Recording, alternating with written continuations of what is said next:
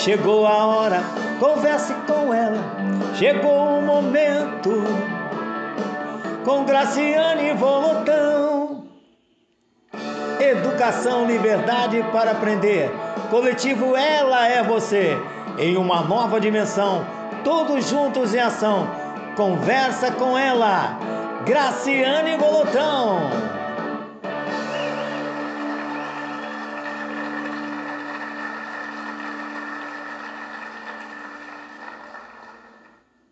Uma boa noite.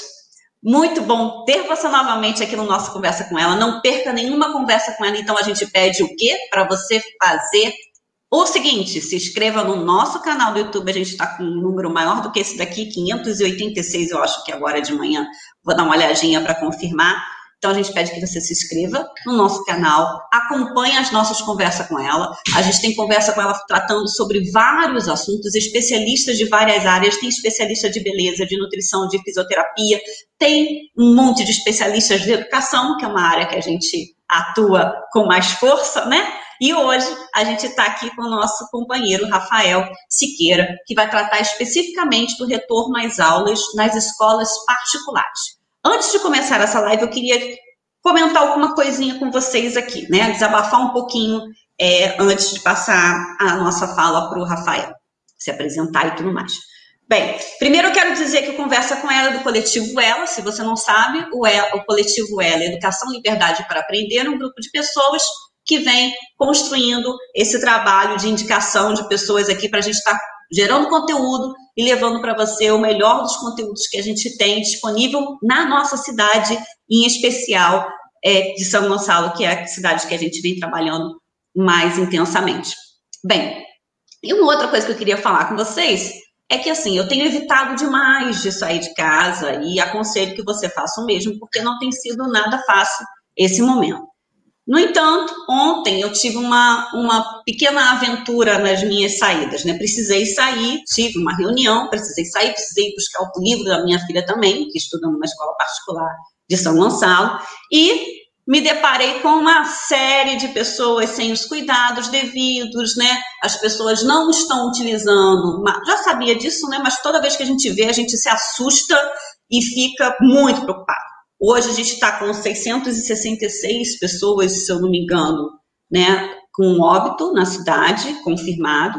Estamos com é, mais de 13.800 pessoas contaminadas na cidade. Então a gente pede que, por favor, ao usar máscara, você use a máscara adequadamente, tapando nariz e boca, porque é um tal de máscara abaixo do nariz, eu não sei por que, que você não está tapando o seu nariz.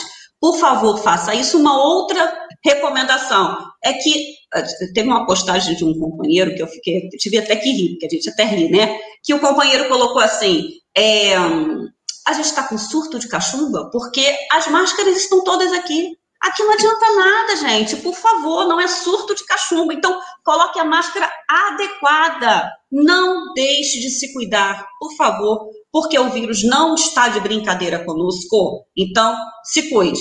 Então, vamos começar a nossa live de hoje com todas as cautelas possíveis. Vamos conversar sobre o retorno às aulas nas escolas particulares. Será que é possível? Hoje a gente tem aqui o Rafael Siqueira, que vai se apresentar para você, e de antemão eu já digo que ele é do Sindicato das Escolas Particulares.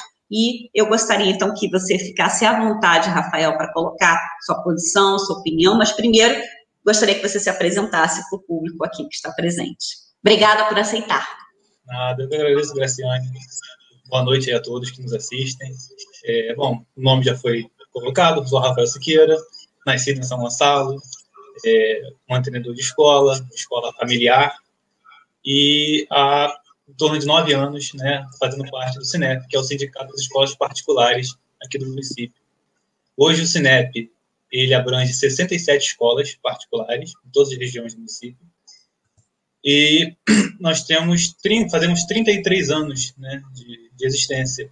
E sempre debatendo todas essas questões do município, a gente sabe que a rede particular é, no estado do Rio, sobretudo na cidade de São Gonçalo, ela é muito grande. Né? Eu posso, daqui a pouco, dou alguns números aqui para mostrar o tamanho é, nós temos. Hoje, São Gonçalo tem mais de 300 escolas é, particulares.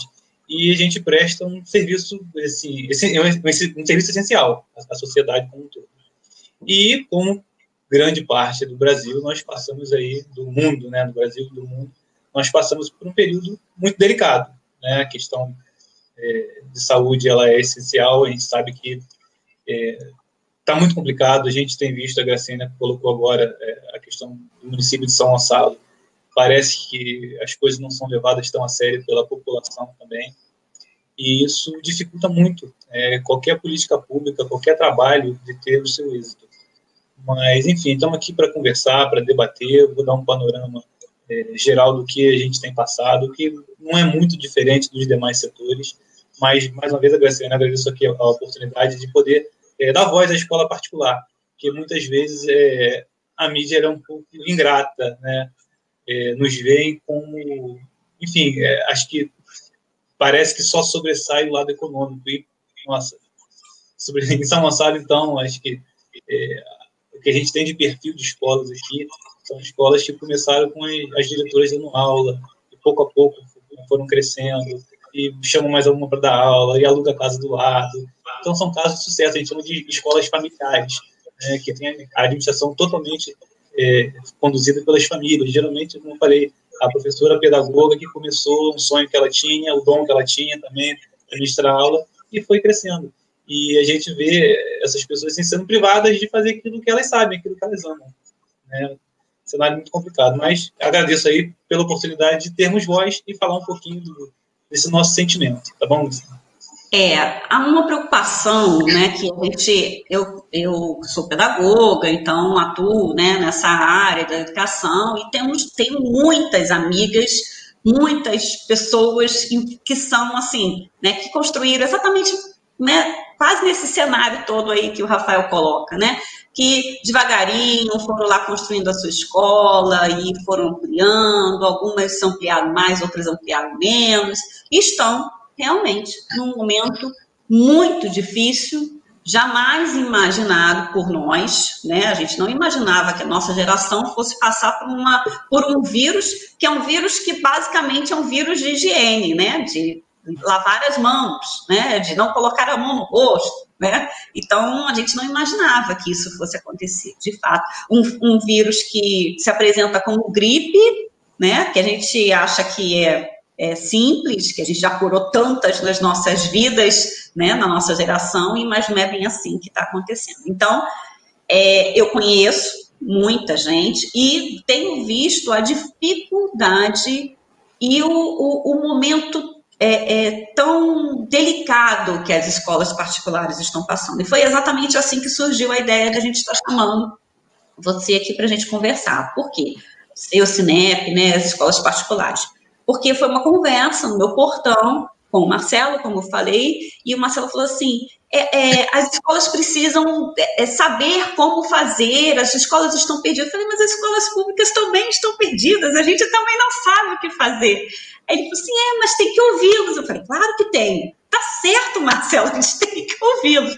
E é exatamente isso que a gente quer. A gente quer, nesse momento, que você exponha o máximo que você achar que seja pertinente expor das dificuldades que estão é, é, passando pelas escolas, né? Eu, eu jamais é, é, não consigo nem imaginar o tamanho. A gente já sabe que as escolas particulares elas já têm problema com a questão de inadimplência, né? Eu já venho ouvindo isso, não é de hoje, a questão da inadimplência que vem cercando as escolas já estudei em escolas particulares, meus filhos já estudaram em escolas particulares, inclusive fiz aqui uma homenagem a um companheiro nosso, que trabalhamos juntos, inclusive, né, nas lutas de São Gonçalo, que foi seu altivo, um dos, meus filhos estudaram na escola do seu altivo, profundo respeito pela família, carinho, pêsames pela, pela, pela partida dele, né? E sinto muito mesmo, muito mesmo. E é um companheiro que lutou muito pela educação, inclusive pública do município, né? Educação como um todo, ele sempre esteve à frente. E assim, a gente teve a oportunidade de trabalhar junto, eu e Rafael, no Conselho Municipal de Educação, então a gente também tem uma experiência junto, que a gente conhece também como é que funcionam as escolas de educação infantil no município, né, a todas as dificuldades que existem no município em relação às escolas de educação infantil. Então eu queria, Rafael, assim, ficar muda por um bom tempo, porque eu quero que você fale tudo que vem à sua mente, tudo que você acha pertinente passar para as pessoas. De antemão, quero te dizer que a gente já está com bastante gente lá no Facebook e também no YouTube, e que depois que você fizer a sua apresentação, uma parte da sua apresentação, eu vou pedir para a gente parar para ouvir o que as pessoas têm a dizer. Mas eu quero dizer às pessoas que estão participando pelo YouTube ou pelo Facebook que, por favor, fique à vontade para fazer o seu comentário, para fazer as suas perguntas. Depois que o Rafael fizer a primeira explanação, a gente passa para esse momento de estar tá fazendo a leitura para vocês, porque a gente quer saber o que, que vocês estão pensando aí do outro lado e o que, que vocês têm para contribuir aqui conosco também nessa noite, tá bom? Rafael, tá contigo, fica à vontade. Vamos lá. Bom, é, falando para o Saltivo, né, quando você pronunciou o nome, assim, ele atualmente estava na presidência, né, comigo, né, mesma direção, embora, assim, vivência, acho que nem se compara, né, a estrada que ele já percorreu, e convivi com ele por mais de 10 anos, assim, semanalmente, então um aprendizado muito grande, a pessoa é, super do bem em todas as instâncias, e faleceu Covid, né, ele já andava doente, e assim, algo que fica assim, essa inquietação, né, foi um período tão ruim que não houve despedida, não houve tempo de fazer visita, enfim, algo, é, algumas coisas que ainda ficam é, por fazer, né, parece que ficam algumas feridas abertas nesse período e é com grande pesar que eu lembro dele. Né? Assim, mas com também, em contrapartida, uma alegria muito grande por ele ter feito tantas coisas, não só por São Gonçalo, ele era uma pessoa é, muito querida. Mas, é, voltando né, à questão da rede particular, né, como todos fomos pegos de surpresa, eu, meu aniversário é 12 de março. Então, eu comemorei meu aniversário na quinta-feira, 12 de março, e na sexta-feira, 13, né, nós recebemos no fim da tarde, né, foi até pela televisão, primeiramente, né, o anúncio do governador, que a partir da segunda-feira, 16, as escolas não é, estariam impedidas de funcionar, enfim, foi, decre foi decretado na época é, a antecipação do recesso de julho. Geralmente, no calendário escolar, a gente tem duas semanas de recesso, então, naquele primeiro momento, foi é, antecipado esse recesso para a segunda quinzena de março. E ninguém sabia quanto tempo ia durar. Hoje, até, hoje, até dizer algo concretamente, não sabe. Mas é, a gente costuma dizer que nessas duas semanas, né, ou em 20 dias, a escola particular teve que dar um salto tecnológico, um salto de, de, de gestão de 20 anos. Porque, se a gente pegar a escola que eu estudei, que meus pais estudaram, era muito parecida com a escola de fevereiro desse ano. Né? A gente não tinha tanta questão diferente. A gente tinha tecnologia já disponível, só que, como a gente comentou no início, é, o medo, o receio da mudança, ela às vezes segura um pouco as pessoas. E, nesse meio tempo, a gente se viu num, é, num dilema. A gente precisava fazer algo para simplesmente não fechar. Né? A gente sabe todos os prejuízos pedagógicos que acontecem no fechamento. E como a gente via que, bom, abriu e chegaria já em seguida, e a gente não tinha perspectiva de retorno presencial, Muitas escolas aí entra o auxílio também da, das redes de ensino, que as escolas têm parceria pela questão de uso de plataformas, outras com, as escolas com plataforma gratuita, mas enfim, é, foi uma questão assim muito difícil. assim, é, só quem vive que sabe é, os períodos sem dormir, é, enfim, você não tem mais hora para nada, né? As redes sociais, o WhatsApp não para e a gente tinha que dar respostas, né? E sem a gente ter respostas. As famílias cobrando respostas, é, no caso do sindicato, algumas escolas cobrando respostas de como trabalhar, do que fazer, e simplesmente a gente não tem, não tinha, né? E muitas delas a gente ainda não tem, a gente estava construindo, é tudo muito novo. Então, é, a primeira grande questão a ser enfrentada pelas escolas foi como continuar prestando serviço. Então, tivemos que, olha, cada, cada segmento de uma forma, porque a educação remota na educação infantil ela é totalmente diferente no ensino médio. É, educação infantil, a maior, a maior parte do tempo a gente precisa de atividades lúdicas, é interação. Ensino médio, não, a maior parte do tempo é conteúdo. Então, é, conforme a idade vai diminuindo, né, você precisa ter mais interação. E, né, quando a partida maiores, você consegue ter mais tempo de aula. Então, é, nesse meio tempo, a gente ficou buscando é, sindicatos vizinhos, né? A gente tem aqui é, Niterói, que o Cinep Niterói representa todas as cidades do estado que não tem sindicato, então é um sindicato muito grande, e consegue ver peculiaridade do estado, né? De todos os cantos do estado, que embora pequenos, o Rio de Janeiro é bem diverso. Né? Haja visto agora a questão de um possível retorno, não. Como é que o estado está dividido? País está dividido, o estado está dividido, a cidade está dividida, a gente tem um, um grande problema de cisão. Então, é difícil a gente articular qualquer coisa porque está tudo muito complicado, está tudo muito de extremo. Mas, voltando a abril, as escolas tinham que pensar como voltar, o que fazer, porque simplesmente eu não posso fechar, né? Cada a escola, por menor que seja, de educação infantil até o quinto ano, que é a grande maioria das escolas de São Gonçalo é, são de educação infantil e primeiro segmento do fundamental, essas escolas têm em torno de 20 a 30 funcionários como é que você encerra a atividade, como é que você dá resposta para as famílias. Então, como continuar, né? E, enfim, cada escola foi né, se adaptando como pôde, né? Parece que é a palavra de, de reinvenção, né? Estou me reinventando, isso parece quase clichê, a gente ouviu tanto, tanto, mas foi algo que foi imprescindível para a gente continuar sobrevivendo. E educação infantil de uma forma, fundamental 1 um de uma forma, fundamental 2 de uma forma, médio de outra forma, várias escolas dentro das escolas. A escola tem todos os segmentos, elas trabalham de diversas formas. A, a coordenação sendo muito exigida, os professores, nossa, é, a gente tem, tinha professores que, poxa, 30 anos de sala de aula, sabe fazer de olhos fechados, a gente brinca, igual jogador de futebol, dentro das quatro paredes, resolve, tranquilo, não tem problema algum. Só que nesse meio tempo, a tecnologia está ali, ó. Se não for por esse meio, você não vai conseguir mais. Então, a gente tem casos aí de superação incríveis, né? a questão do aprender aprender, né? Tá, faz parte da função de professor, né? Você aprender aprender. O mundo muda e, né, nos últimos tempos tem mudado com velocidade, assim, imensa. E, dessa forma, começamos aí o mês de abril, né? Pelo que o Sinep é, pesquisou e nas reuniões, a gente passou a fazer reunião, a gente sempre fez reunião semanal, né, de diretoria, eram as quartas-feiras, e a gente passou a fazer essa reunião remota, já na primeira, na, dia 16 e dia 18 de março, né? Foi a primeira reunião, e de lá para cá toda quarta-feira. E, assim, cada vez com maior adesão, porque é muita novidade a todo momento, é muita dúvida, é muita questão para a gente tentar trabalhar é, em sintonia para quanto maior o bloco, quanto né, mais sintonia a gente tiver, fica mais fácil a gente contornar as situações. E, assim, a gente acaba aprendendo com os erros também do colega, né? O que você fez deu certo, a gente vai fazer igual, o que você fez deu errado, eu nem começo. Então, foi um, foi um grande aprendizado nesse mês de, de abril com relação à, questão pedagógica, né, da, é, fazer a equipe pedagógica entrar realmente no, no, universo tecnológico.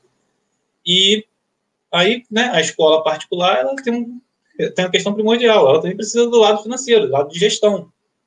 E aqui o estado do Rio, ele foi, se não me engano, o segundo do Brasil a, na Opa, uma falha aqui. Não sei se. Vocês estão. Opa, voltou? Sim, pode falar. Perfeito. E o Rio de Janeiro foi o segundo estado a falar em questão de descontos.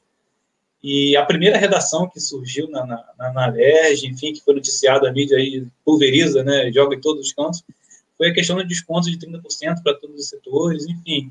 E né, as manchetes né, sendo lançadas que ia ser aprovado e, né, e várias emendas depois é, voltou para voltou para a LERJ para ter algumas emendas, então isso foi seguro mais um pouco, mas vira e mexe tinha essa notícia. E com, com essa questão, muitas das coisas, as famílias, é, no geral, a gente sabe que muitas, as, eu gosto de números, mas assim, todos foram afetados de alguma forma, uns muito, uns um pouco menos, mas todos foram afetados de, alguma forma. Só que começou, é, a questão da, dos descontos acabou mascarando algumas questões. Nem, nem tudo é culpa da pandemia.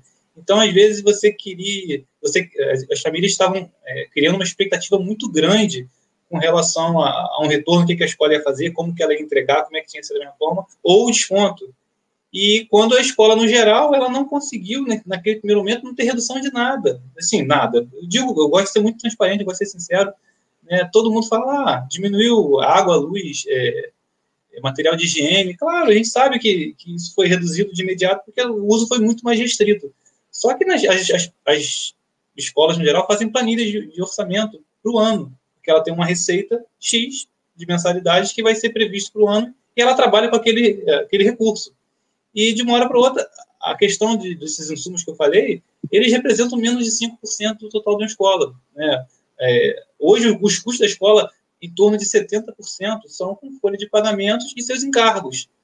E essa folha de pagamento, ela tem, precisa ser mantida, porque a atividade fim, as aulas continuaram de forma diferente, né, por não ter outra modalidade, mas continuaram. E né, sempre readaptando, a gente, fala, a gente costuma, costuma falar, ou costuma ainda, né, porque a gente ainda está vivendo esse período, é, de trocar o pneu do carro com ele em movimento. E nesse início de abril, a questão foi muito complicada. Até em São Gonçalo mesmo, a gente teve é, o isolamento so social rígido sendo decretado.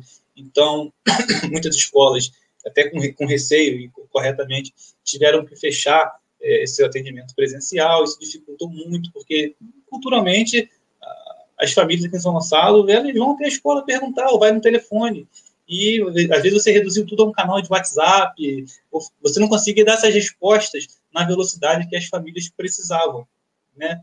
E, enfim, comunicação é essencial em qualquer época, sobretudo nesse período tão turbulento.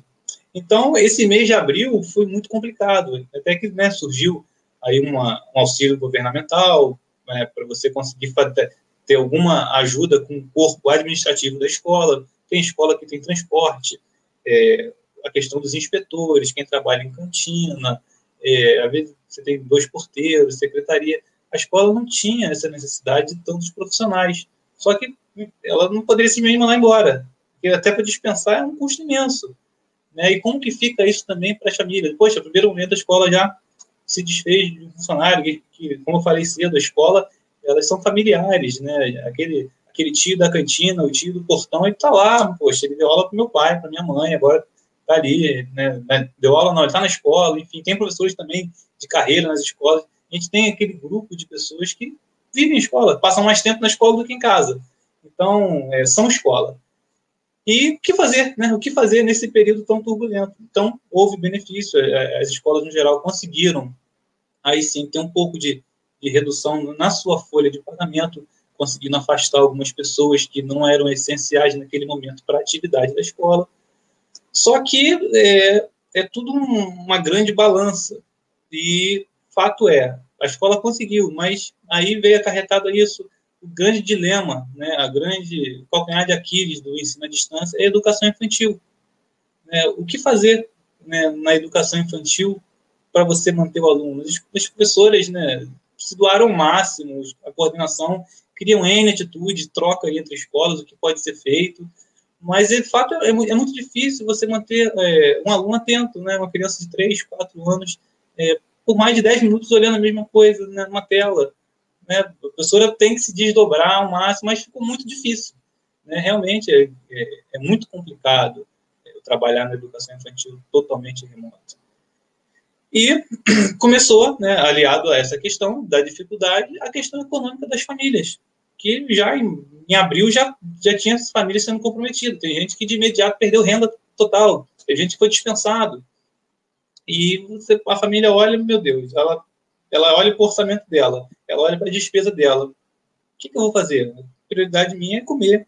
É, quem tem seu aluguel, o aluguel também foi, pode ser renegociado, é luz, mas a escola acabou sendo um daquelas, daqueles cortezinhos vermelhinhos que ela podia fazer. Sobretudo é os pais que têm dois filhos, um filho pequenininho, ele deu prioridade ao filho mais velho. Então, assim, houve um, uma grande evasão na educação infantil, nas escolas no geral. Né? As séries de ensino fundamental, 1, 2 e médio, é, não houve evasão assim considerável, teve, todos tiveram perdas, mas na educação infantil, hoje, né, em setembro, a gente não tem escolas aqui que tenham ficado com mais de 50% dos seus alunos que iniciaram o ano na educação infantil. Então, hoje a gente teve reunião, então é, é algo assim crítico. Crítico porque aliado ao seu orçamento. Né? Você tinha previsto um orçamento com X alunos que pagariam naquilo, você pagaria seus encargos, pagaria seus salários, pagaria luz, enfim, investimentos na escola. De uma hora para outra você tem essa receita e sai, porque é, é, do, é 3 e 4 anos, né, que a gente chama de maternal 2 e, e maternal 2, né, 3 anos, são, a maioria das escolas começa com essa série, é uma série que não é obrigatória pela LDB, começa no pré-1, 4 anos. Então, alunos com menos de 3 anos, os pais, a escola não tinha nem muito argumento de fazer. Né? Quando, era, quando é pré-1, pré-2, 4 e 5 anos, a escola fala que é obrigatório, mas, assim, não tem um conselho tutelar que vá fazer algo nesse sentido, ou dar alguma punição para a família, porque é um momento muito complicado. E as escolas, estão atentas a isso. Então, é, as escolas tiveram perda na evasão. Aqueles que ainda continuaram, muitos ainda não estão pagando, não estão conseguindo. E grande parte houve, por conta da lei, as escolas tiveram que se movimentar. Algumas até deram um percentual fixo, mas é, enquanto sindicato, a gente orientou as escolas que tratassem os casos individualmente. Porque, como eu falei, é, todos, muitos foram afetados, só que é, a escala não é igual. Então, a gente tentando, é, não, não queria tratar todo mundo na mesma régua. A gente orientou que a escola pudesse ver, se ela fizesse algo para todo mundo, seria muito pouco. E para alguns, talvez não, não, precisariam. Mas se ela fizesse, é, enxergasse seu, né, os seus pais caso a caso, ela conseguiria um pouco mais a fundo e realmente ajudar aqueles que, que precisavam. Então, as escolas, em sua grande maioria, elas seguiram essa linha, foram conversando para ver o que conseguia salvar. E nesse meio tempo, né, aí passou, eu estava na linha do tempo, acho que em abril, né, não sei. Mas aí nós tivemos decretos aí, é, prorrogando a suspensão das atividades a cada 15 dias. Né, então, sempre a gente achava que ter, teria uma luz vindo túnel, nova prorrogação, nova prorrogação. E, por um outro lado, essa prorrogação, é, a gente brinca em doses homeopáticas, foi até saudável, porque se houvesse algo né, jogado para o segundo semestre já talvez em abril a, a debandada fosse, a evasão fosse imensa, né, seria algo, isso em todos os setores, né, falo em todos os setores, mas seria algo muito crítico. E a gente foi trabalhando né, cada vez mais os recursos minguando, né, as escolas não estão diferentes do que as empresas, do que as famílias. Né, a economia é um ciclo, então é, você recebe, você paga seus, seus impostos, seus encargos, o governo paga né, o funcionalismo público que paga, então a gente faz essa economia gerar. E aqui no município, eu falei mais cedo, é, a educação particular, ela é, tem uma presença muito forte. Eu peguei aqui até uns dados que eu tinha, quando a gente criou o protocolo aqui de volta para o município, é, na educação infantil, né, a rede particular, ela tem 69% das matrículas. No ensino fundamental 1, são 54% das matrículas. E no ensino fundamental 2, 37%. Ou seja, educação infantil fundamental 1, nós temos mais da metade das matrículas é, aqui São Gonçalo. E, nossa, aqui são 51 mil alunos de Fundamental 1 e 15, 14.775 de educação infantil pré-escolar. Quantos funcionários, né, quantos é, professores, pessoal administrativo está envolvido nessa questão? É um, é um, grupo muito grande. E a gente, no início, já viu escolas, né, grandes escolas já fechando, decretando né, Assim, é, eu ouvi um termo também que eu gosto de reproduzir. Houve também uma grande seleção natural das empresas.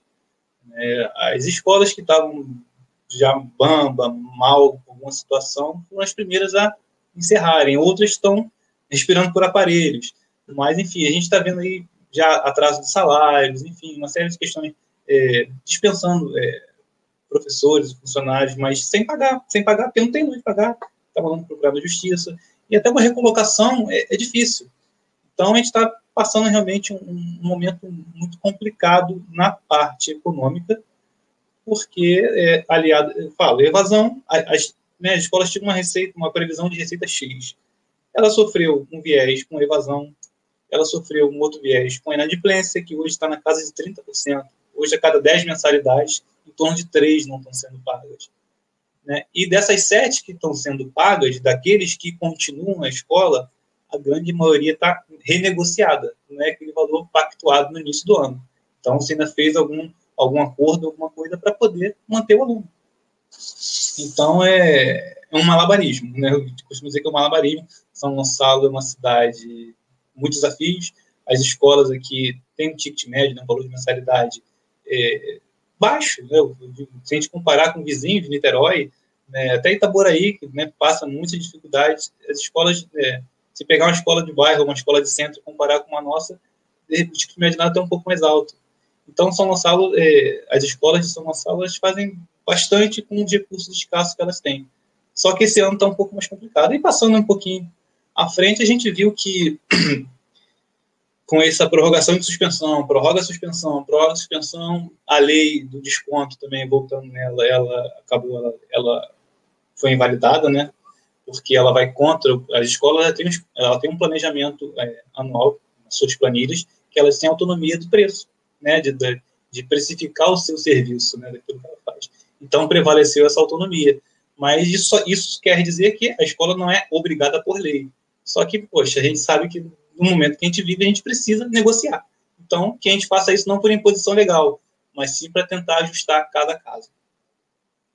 E, voltando agora, voltando, virando a chave de novo para a parte pedagógica, a gente vê que, ao passar do tempo, logo depois, o Estado ele acabou é, pedindo às escolas um plano de do que as escolas têm feito atividade remota para poder validar esse período porque até então a gente não sabia que, que gente, essa atividade remota ela, ela serviria, não serviria. A gente teria que fazer essa compensação aos sábados, em final de dezembro, janeiro, quando que ia acabar o ano letivo? A gente estava nessa dúvida. Então, aqui, o Estado do Rio, ele mandou um plano, um plano para as escolas preencherem o que elas têm feito de forma remota para poder validar é, o período letivo, né? Os, tanto os dias quanto as horas. Então, quanto a isso, as escolas têm feito um, trabalho aí diferente, falo diferente, em cada segmento, mas a parte legal ela vai ser cumprida é, sem muita dificuldade. A grande questão é, da escola particular é como que ela faz para levar um pouco a, é, levar um pouquinho a régua da qualidade. Então, por isso que é, mediante esse prorrogação de suspensão, prorrogação de suspensão, é, nós vemos que digo que é, eu falo a palavra acomodou, mas é um acomodou não no mau sentido né, o ensino remoto ele acabou acomodando é, essa nova realidade para as famílias, é, esses novos hábitos né, de acompanhar os filhos. Né, as famílias foram são essenciais é, nesse período para dar assistência aos filhos. Né, às vezes não tem essa autonomia para mexer com tecnologia, ou alguns filhos realmente precisam de uma atenção é, mais específica da família, que senão ele é, hoje é muito fácil, tá? eu estou vendo aquela, a tela aqui do professor, eu troco uma binha ali, eu estou vendo outra coisa aleatória. Então, é, mais do que nunca, a presença, né, o auxílio das famílias, ele é primordial para o ensino remoto é, dar certo. Então, com o passar do tempo, parece que acomodou-se né, essa, essa modalidade, essa nova, essa nova, esse novo normal que todo mundo fala, mas as famílias começaram a acomodar. Só que, né, nem tudo são flores. Aí passa o tempo, já estou chegando agora em julho para agosto, a gente vê mostras que o, comércio, né, os mercados em geral começam a ter flexibilização. Então, a gente viu né, lojas de shopping começando a abrir. Então, enfim, eu não, vou, não quero ser, citar setores, né, porque eu não quero parecer pejorativo, mas assim, a gente viu é, a questão econômica começando a ter essa flexibilização. E, com isso, alguns pais, né, ou muitos pais, boa parte dos pais, na melhor palavra, precisaram voltar ao seu trabalho. Né? Alguns continuaram remoto, outros precisaram voltar. E hoje a gente tem a realidade que pai e mãe trabalham, isso é, é fato. E para esses dois que trabalham fora, fica essa lacuna, de onde ficar o filho. O que fazer com essa né, com a criança? Onde deixar? Eu vou ter que pagar um terceiro para tomar conta? Eu vou deixar com, com um avô, com a avó, que é grupo de risco? Então, é, é uma linhazinha tendo do que fazer com, com, com essas crianças. E nesse sentido, né, aí chegando à questão de reabertura de, de escola, é que o, o sindicato, né, os em geral, a escola particular no todo, ela pede, né, ela requer né, essa autorização de poder funcionar para atender a essas famílias que precisam. Né? A gente não, quer, não tem nada obrigatório, não tem nada é, impositivo, é apenas poder atender os diferentes lares que a gente, né, que a gente tem. Né? Quem prefere a segurança do lar, está né, tá acomodado, consegue, quem está trabalhando em casa e não tem problemas, sim. Mas as escolas, claro, eu falei de segurança do lar, mas para voltar, as escolas todas têm que se adequar né, à questão sanitária, né, isso, é, isso é senso comum, né, orientar também todas essas é, escolas. Na escola é, acho que eu perdi a palavra aqui, Mas a escola é, é, é o constante ensinar, né? É sempre informar, então orientar, né? Como que seria esse retorno, é, também com a, a, precaução que as escolas precisam ter com seus, professores, seu corpo administrativo, de realmente isolar grupo de risco, enfim. A escola quer, é, quer se preparar, estão se preparando, né? Ou e outras já estão preparadas há algum tempo para atender essa parcela de famílias que precisam desse retorno da escola. Entendeu? Eu vou parar aqui, deixar você falar um pouquinho, depois eu vou juntar mais algumas coisas aqui que eu deixei tá. passando. Vou aproveitar então e vou destacar algumas coisas. Primeiro eu queria falar que assim, você teve uma, vamos dizer assim, uma sorte. Olha eu falando, não é exatamente essa palavra não, é só para brincar um pouquinho com você. Você fez aniversário no dia 12 de março, né?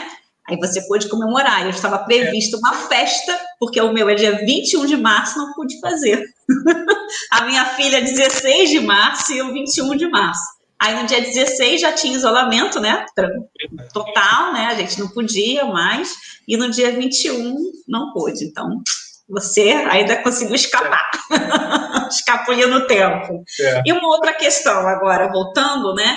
É, você fala dessa, dessa, você falou de trocando o, o pneu, né? E me, me, fez lembrar do episódio de ontem, né? Eu saí rapidinho para resolver duas situações: pegar o livro do meu filho e fazer uma reunião rápida com, a, com um grupo que estava me esperando.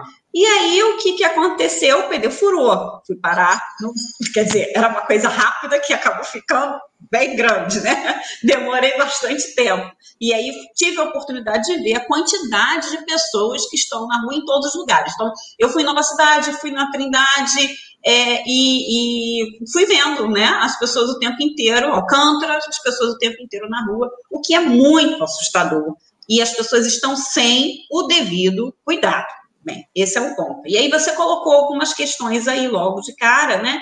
Que é o retorno de outros, é, é, outras instituições, outras empresas, né? Então eu vi muita lanchonete aberta, muito restaurante aberto, né? E as pessoas normalmente se alimentando ali naqueles espaços, mesas uma ao lado da outra, sem nenhum tipo de, de cautela, o que me preocupa muito na nossa cidade, muito, porque além de, do, do da empresa, né, não está tendo essa cautela que deveria ter, também os usuários, né, tem é, pedido de máscara, tem um papelzinho, é obrigatório o uso de máscara, logo na porta das farmácias, das lanchonetes, das padarias, mas, na verdade, as pessoas entram do jeito que estão, né, sem nenhum cuidado. Eu quero um de respeito com quem está tentando é, se prevenir, né, então, fui parar no borracheiro, né? Agradeço lá o borracheiro que me salvou, mas também a galera estava sem máscara. E aí a gente vai é, vendo a gravidade da coisa. Então, e aí você me, me coloca alguns pontos que eu acho que é importante a gente destacar aqui, antes de começar a fazer a leitura do, dos comentários, que tem bastante comentário no YouTube também, aqui no Facebook, e eu vou fazer a leitura, então você pode continuar escrevendo aí se você tiver mais coisa para falar. É o que, gente?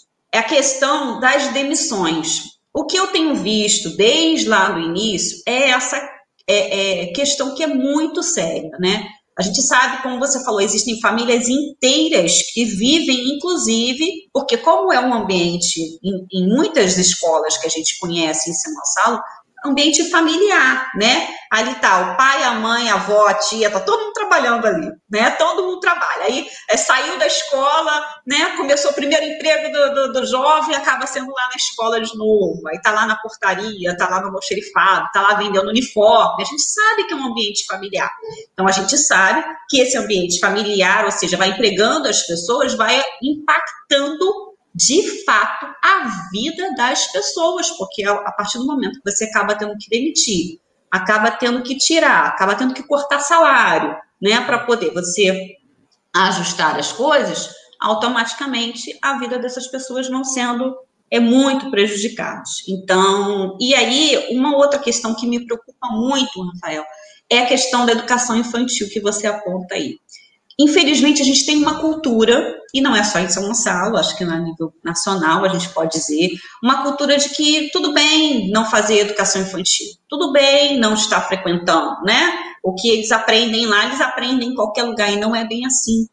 Então, as pessoas acabam assim, como você falou, né? Eu então pago para o meu filho que está em determinado ano de escolaridade, mas tiro a minha filha, por exemplo, que está na educação infantil, porque aquilo ali depois ela tem como recuperar. E não é, é uma fase importantíssima. Nós fizemos uma live específica tratando sobre isso e falamos o quanto é importante a fase da educação infantil. E temos outros também falando sobre isso. Tivemos live aqui também falando do desespero dos pais, das mães especificamente. Quem perdeu essa live vale a pena ver. Não sei se você viu, Rafael, já que você viu algumas lives. Eu não sei se você viu essa. Te recomendo. Que foi, foi, viu essa que eu estou te falando? Não, não, das mães? Então, foi a Irã, a Thaís e a Hanna. E elas contaram a loucura que estava sendo logo no início, né? Por isso que é muito bacana esses momentos das conversas com ela, porque a gente tem a oportunidade de registrar aquele momento específico que as pessoas estão vivendo, né? E elas contaram o desespero que elas estavam vivendo com a questão das aulas remotas, né? De como é que está sendo acompanhar isso porque não é fácil para a família, mesmo aquela família que tem condições de ficar em casa, né, que tem que está fazendo esse trabalho remoto, tal, não é fácil. Eu digo por mim também, eu fico enlouquecida. A Esté, por exemplo, perdeu duas avaliações, botou lá no sistema, o sistema registrou, amanhã ela tem duas avaliações para fazer, porque o sistema não conseguiu registrar. Então, isso nos deixa bem em, em, fora de órbita, né? Então, agora eu quero ler seus comentários. Então, vamos lá. Agora é com a gente aqui, hein? Vamos lá. Paulo Roberto Ribeiro está aqui, Fabrício Salles, Jaqueline da Silva, Ruth Ramiro. O Paulo diz assim, ó, Rafael Roberto Ribeiro. Ih, misturei seu nome com dele, desculpa. Paulo Roberto Ribeiro diz: Rafael, apesar de todo o contexto atual, estou muito preocupado com a situação das escolas particulares. Por isso, Paulo, a gente está chamando aqui, porque a gente quer ouvir esse lado também, a gente quer como ele falou, o número é altíssimo, são muitos alunos na rede particulares. Inclusive, eu fiz uma pesquisa uma vez, até mostrei na OAB, não, não sei se você lembra dessa apresentação que eu fiz, e a gente falou sobre isso, inclusive dos indicadores e tudo mais, que a gente apresentou o quanto as escolas particulares estão presentes no município de São Gonçalo. A quantidade de escola é muito maior, muito superior do que as escolas municipais. A gente tem em torno de 110 escolas municipais e quase 400 escolas particulares, né? Agora a gente não sabe qual é o impacto disso, mas é mais ou menos por aí os números, né? Falando número cheio. E, e com isso a gente tem um número altíssimo de alunos da educação especial, da educação infantil e do ensino fundamental 1 e 2, e também é o grupo que pega bastante ensino médio, né? A gente tem um número é, significativo de escolas que é, tem um ensino médio. Maristela de Assis Campos também está aqui conosco. Paulo coloca assim também, a complemento, Paulo Roberto. Na verdade, eu me questiono o tempo todo. Academias, shoppings, praias, restaurantes adotam protocolos para funcionar. Por que não fazer o mesmo com as escolas? O vírus só contamina nas escolas? Bem, essa é uma pergunta interessante, Paulo. Vamos lá, vamos conversar sobre isso. Ó, falei para vocês que não tem só hoje, não, tem amanhã também. Vamos ouvir um, mais um lado. A gente tem vários lados nessa história, tá bom? Fefe e eu tá aqui, dizendo, olha eu aqui, tudo bem? Saudade, tempão sem te ver. Silma Adriana Rodrigues está aqui, boa noite. Patrícia Silva, é, Silma está aqui, né? Silma é professora de escola particular. Ela, ela, também comentou, inclusive ela fez uma live conosco, também vale a pena vocês verem, a live das professoras que estão é, se reconstruindo, se reinventando, alguma coisa assim que a gente é, alguma coisa assim que a gente colocou no tema. E foi muito legal também, elas contando do desespero, né, do, do dia a dia, para poder dar conta dessas plataformas online, como fazer. Né? A Fefe e eu tá colocando aqui, ó. É, o que sempre digo quando falo das aulas presenciais, eu digo o número de pessoas juntas em cada turno da aula é um número muito grande no mesmo espaço. Outra questão importante que que Fernanda traz aqui, Fefe e eu aqui, né? E isso é complicado. Na verdade, é a Irã, a Irã que está aqui, ó. E isso é complicado. A Irã que eu falei, que foi uma das mães que ela botou Fefe, que é a Fernanda, a filha dela, que é uma das mães que fez a live aqui com a gente. Isso é complicado. Número de funcionários grande e alunos também. Tá. Aí o Roberto traz aquela solução que Paulo Roberto, né? Traz aquela solução que a gente já ouviu em alguns momentos, né? A questão do rodízios de alunos. Bem, a Silma destaca que somos heróis da resistência. Aí vem de novo a Irã falando: não acredito que rodízios funcionaram, funcionariam, porque só daria mais trabalho aos professores. Bem, vamos lá, o pessoal está tá comentando, é isso que a gente quer. Silma Adriana Rodrigues. E o pior é que não somos favorizados. O trabalho triplicou e o salário enxugou na rede privada. Ó, outro apontamento aqui. Vamos lá. É, Fefe e eu coloco aqui, quando falamos em dinheiro, é algo que está ruim para todos, pais e funcionários. Inclusive, foi citada aqui a questão da inadimplência e da retirada, do, do abandono né, das crianças que acabaram sendo retiradas das escolas. Silma Adriana coloca, a pandemia mascarou uma realidade inevitável. É isso. Nós temos aqui também, eu acho que um curso de inglês, que está aqui também. Ah, é o Marlon, é que ele botou em inglês. Ah, legal. Boa noite, Marlon. Tudo bem? Que bom tê-lo por aqui. É, David disse que ficou para a gente te ligar. Não sei se ele já conversou com você. É, Silma Adriana Rodrigues, só houve o auxílio para as escolas que não tinham débitos com o governo. Ó, ah, tem essa questão do auxílio que eu queria até que você explicasse um pouquinho, porque teve uma questão de ajudar aos, os funcionários, né? De que os funcionários ficaram por um tempo, e aí depois, se você puder explicar para o pessoal que não sabe como é que funcionou isso, seria interessante. Georgiane Pereira também está aqui, Ana Neri está aqui também, dizendo que é tudo muito complicado, Ana Neri Inácio.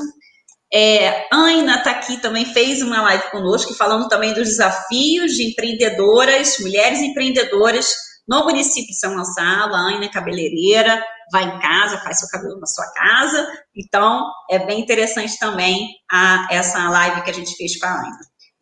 É, Aina, sempre falo o nome dela errado, é a Aina.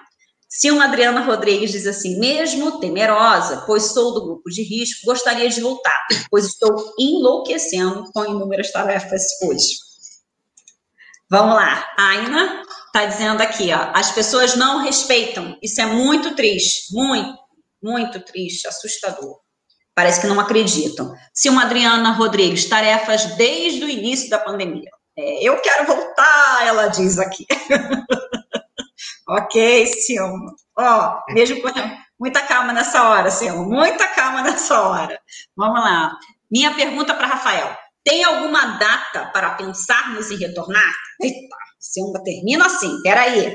Vamos ler aqui o pessoal do Facebook. Que aí eu desligo o meu microfone e fica contigo. Etivaldo, Etevaldo Cristo. Está aqui também com a gente. Fátima Lima também. Joyce Pereira. Thaís Viana de Moraes, boa noite. Cláudia Malta, Luísa Selma, é, Carlos Cristiano Vieira, Rosana Gildo. Gildo diz assim: que maravilha, excelente representatividade. Trabalhamos juntos com Rosana Gildo no Conselho Municipal de Educação, né, Rafael? É. Heloísa Souza está aqui dizendo: é difícil. Rosana Gildo diz assim: interessante refletir outros viés, outras questões. Exatamente, por isso que é importante demais a gente estar tá ouvindo a fala do Rafael aqui, a gente pensar em outros pontos desta história, né? Em, outras, em, em outros olhares, né? A Rosana Gildo complementa: lutamos pela vida, mas precisamos ser coerentes, ou seja, não posso levantar essa bandeira e postar uma foto na praia me bronzeando. Ela coloca.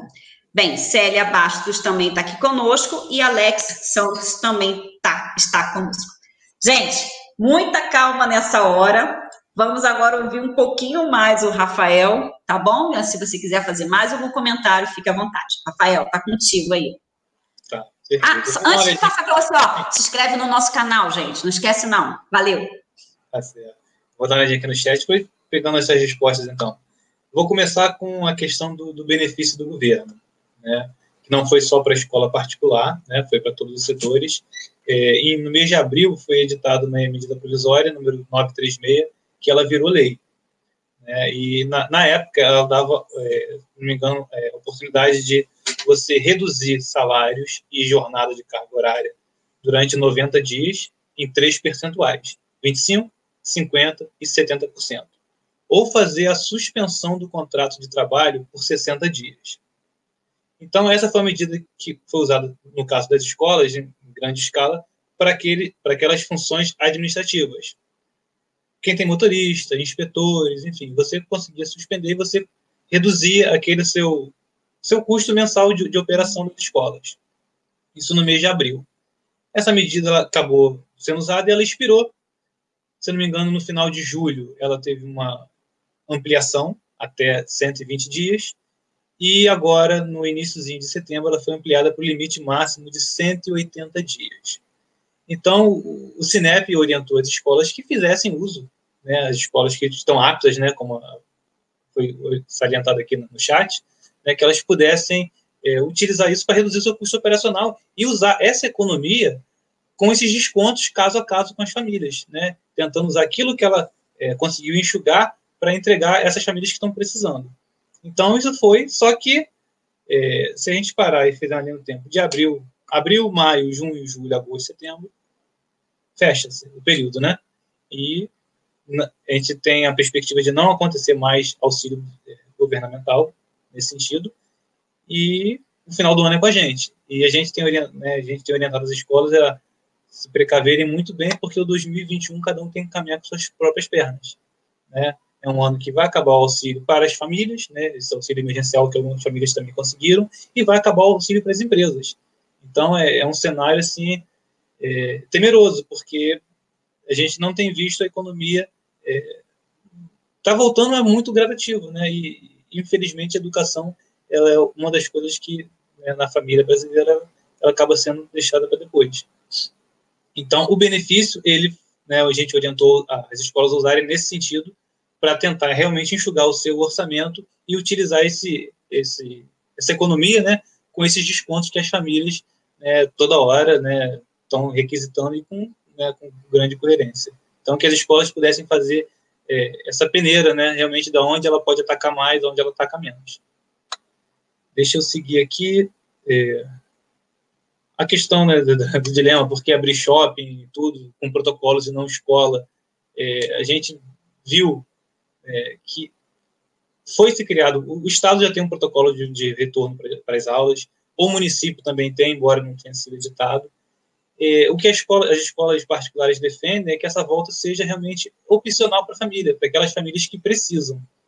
Né? E, claro, as escolas precisam se estruturar para dar toda a segurança, tanto para os alunos quanto para as famílias e, e para os seus professores e funcionários em geral, de que minimizar a questão de contágio. Né? É, a gente não pode simplesmente é, cruzar os braços e esperar uma volta 100% segura, que 100% de segurança é só com vacinação em massa, só que vacinação em massa a gente não sabe ainda quanto tempo isso vai levar. Né? E o prejuízo pedagógico de uma ruptura na educação a gente não tem nem como mensurar. Deixa eu ir seguindo aqui mais um pouquinho. Então, essa, é, né, a defesa nossa é pela volta gradativa parcial para aquelas pessoas que precisam, seguindo todas as normas, as recomendações de distanciamento, de higienização, de sanitização é, vigentes.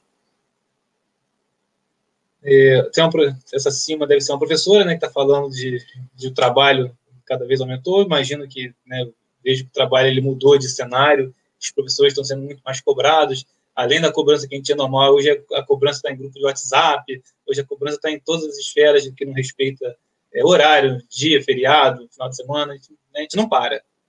Então, é, realmente é heróis da resistência, porque é, é uma demanda muito grande. E é, a Fefe, dinheiro realmente está ruim para todo mundo, né? A gente, a gente, as escolas, como todos estudantes, tenta ser muito coerente com a realidade. A gente não tem como é, fantasiar um mundo diferente do que ele realmente é. A gente precisa é, tentar ajudar as famílias que precisam. Claro, as escolas estão pensando também no próximo ano. Né? A gente tem que resolver esses casos dos alunos que estão aqui na escola hoje, porque a escola precisa do aluno no ano que vem. Então, é, tem que saber muito bem até onde vai. Né? Essa, né, como é que se cobra, como é que se, né, se faz uma gestão de inadimplência nesse período? Muito difícil. Né? Você vai ligar com a família, às vezes a situação dela está tão precária que você não tem argumento, você não tem o que falar realmente um cenário muito complicado. É, auxílio, né, no início, o auxílio, é, é, as empresas tinham que estar em dia com o governo, né, foi é, também no mês de abril, algumas medidas com prorrogação do pagamento do imposto simples, ou também do parcelamento do FGTS para algumas empresas, ele foi posto, né, e você podia pagar depois, e esse depois chegou. Então, hoje, quem fez Depois chegou dentro desse ano que a perspectiva ainda não mudou. Então, é, o problema é que, que não mudou. Depois, Se não mudou, não chegou, tem que chegar nada. Então, hoje, o que ela não pagou em abril, referente a março, ela tem que pagar agora em outubro, referente a setembro, e aquele de abril que venceu em março, que foi para outubro. Então, é complicado, é complicado. É, vamos lá, descendo. É, a gente não pode focar no problema, né? a gente tem que pensar em soluções, mas é assim, é muita coisa ao mesmo tempo. E a professora quer voltar, temerosa. É, é, a questão de correr risco, assim, é, a volta, como qualquer setor, ela envolve risco, né? mas o que a gente tem debatido realmente, as escolas precisam, para ter uma abertura autorizada, ela tem que fazer um investimento muito grande, uma rotina muito grande de limpeza, de sanitização, orientação dos seus funcionários, dos seus alunos, para que essa volta ocorra com menor impacto. Não tem né, dizer que não tem risco nenhum seria levianidade minha, mas é, eu penso que a gente não pode simplesmente fechar, é, cruzar os braços e esperar uma vacinação em massa, porque a gente perderia preciosos meses, né? Posso dizer até que mais de ano, porque sinceramente eu, aí, opinião minha, não acredito numa vacinação em massa até o início do próximo ano letivo. Né? Então, assim, essa vai ser uma nova mudança muito grande esse retorno é, presencial para esse pequeno grupo que precisa, mas vai ser uma fase de transição que uma hora ou outra vai iria acontecer. Não sei se outubro, novembro, mas em fevereiro, porque a vacinação não vai acontecer nesse tempo, não vai ter a vacina disponível no posto de saúde que fica lá naquele bairro para todo mundo, não vai ter. A gente vai ter alguns grupos sendo vacinados primeiro, mas é, a, imunização total é com vacinação é, em larga escala, e isso realmente, infelizmente, vai demorar. É a opinião minha, tá? Não quero ser pessimista, mas é o, é que eu penso. Deixa eu pulei aqui, deixa eu ver se eu passei. Descendo mais alguns.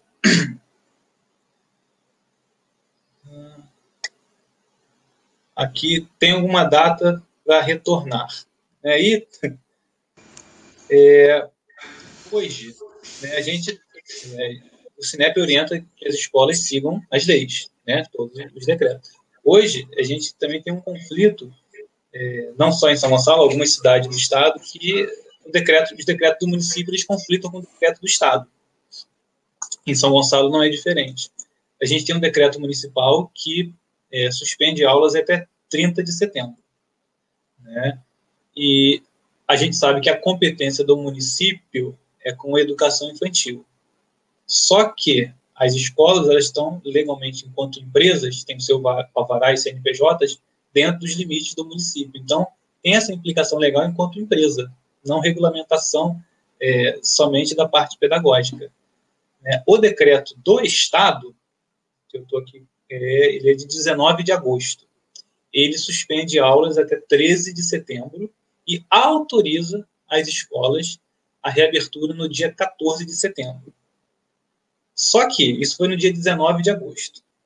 No dia 27 de agosto, saiu uma lei estadual onde diz que é, as escolas têm que oferecer para as famílias a garantia do ensino remoto. Isso aí né, é, é, acho que é, tá Tá, tá tranquilo, está sedimentado. As escolas sabem que o ensino remoto ele precisará continuar até a vacinação em massa acontecer. As escolas sabem que vai ter esse período de ensino remoto. A gente tem crianças em grupo de risco, a gente tem famílias que estão realmente inseguras de, de, né, de sair de casa, enfim. As, as escolas têm que respeitar é, toda essa questão. Só que nesse, nessa lei também do dia 27 de agosto, diz que para as escolas retornarem, elas precisariam é, comunicar com antecedência de 30 dias os seus responsáveis, perguntando qual modalidade que eles precisariam, que eles optariam. Então, essa lei de 27 de agosto, para cumprir essa lei, os 30 dias né, de informação prévia, ele pelo menos até agora, 27 de setembro. Né, tivemos também uma deliberação do Conselho Estadual de Educação, do dia 1 de setembro, que regulamenta essa volta. E regulamentando essa volta, ela também remete para a lei que precisa desses 30 dias a partir de 27 de setembro para esse retorno. Então, entre 27 de setembro e a suspensão é, do dia 30 de setembro por decreto municipal, a orientação do Cinep para as escolas é que a data está projetada para o mês de outubro, que as escolas, é, mesmo que autorizadas pelo Estado a retornar 14 de setembro, que elas usem essa segunda quinzena de setembro para fazer pesquisa com as famílias, que ainda não fez. A gente sabe que escolas tem escolas que já fizeram é, é, pesquisas para ver a intenção de retorno, e as escolas que fizeram, elas estão num patamar aí entre 15% e 30% no máximo de um retorno imediato é, às atividades presenciais.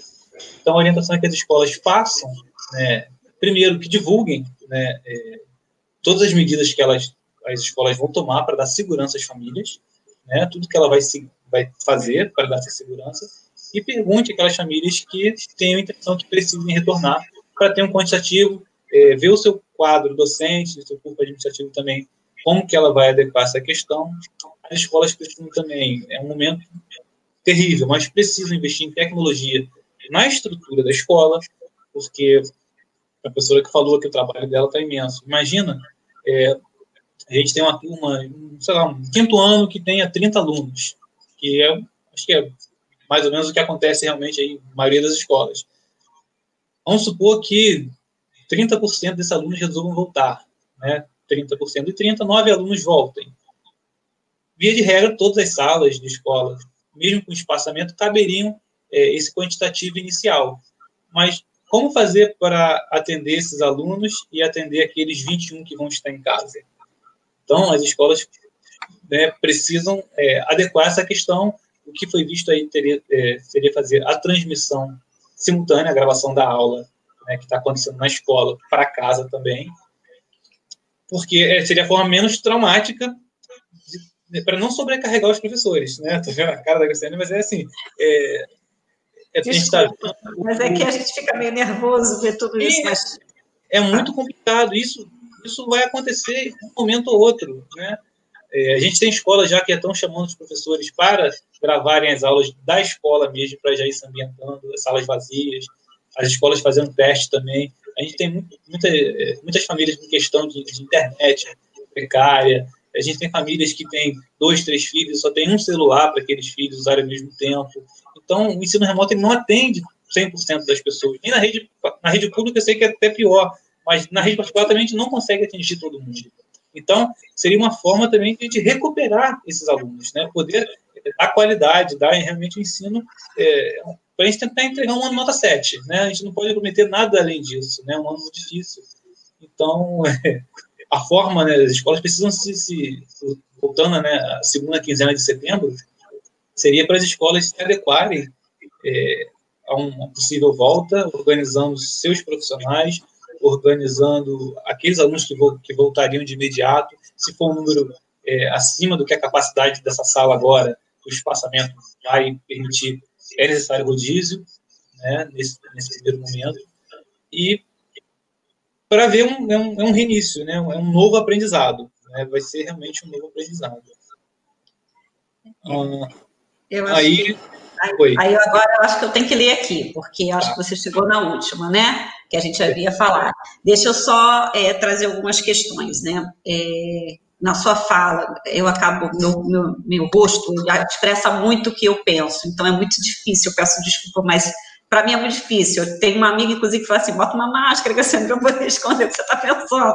Então eu peço desculpa, mas assim, ao mesmo tempo que eu me sensibilizo com a causa né, das escolas, das famílias, de tudo que a gente conversou anteriormente, eu me preocupo com esse cenário. E algumas coisas ficam me rondando a cabeça, assim, como se fosse né, uns fantasminhas, assim. Né? A questão, por exemplo, dos funcionários para chegar até a unidade. A gente sabe que existem muitos professores, inclusive, mas também outros funcionários, né? Mas vamos destacar aqui nesse momento, por exemplo, professores, que nunca têm uma única jornada, né?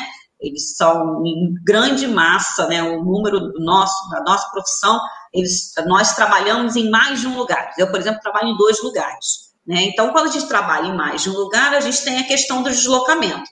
Eu acho que também, né, vocês não, lógico que você não tem como me dizer isso, mas a gente sabe que nem todo mundo mora ali do lado da, da escola, né? Apesar de ter falado do ambiente familiar e tudo, mas as pessoas vêm de outros lugares, de outros bairros, de outras cidades, inclusive, para poder dar aula naquele espaço ali. Então, tem a questão do transporte, da locomoção dessas pessoas até a unidade, né?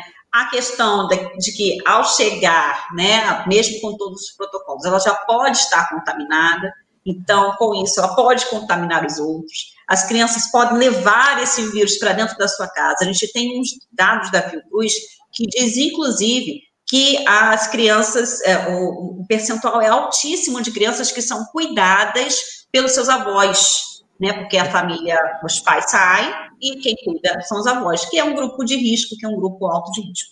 A gente, nós tivemos uma live aqui é, na segunda-feira, né? Na segunda-feira, que trouxe os dados de São Gonçalo com, com, precisão, inclusive, em relação aos bairros que estavam, né? A gente projetou esses slides, os bairros que estavam com um número altíssimo, foi até no dia 7 de setembro, foi no dia da, da independência, e, e os dados são alarmantes, são preocupantes demais. Então, assim, só para poder trazer as minhas, os meus fantasmas, porque que a minha expressão acaba dizendo, né? A questão do espaço das escolas, eu posso dizer já entrei em várias unidades de São Gonçalo, não só de educação infantil, porque como você colocou, as unidades elas começam na educação infantil, mas quase sempre atendem o ensino fundamental 1 e algumas o ensino fundamental 2, mas em grande parte o ensino fundamental 1.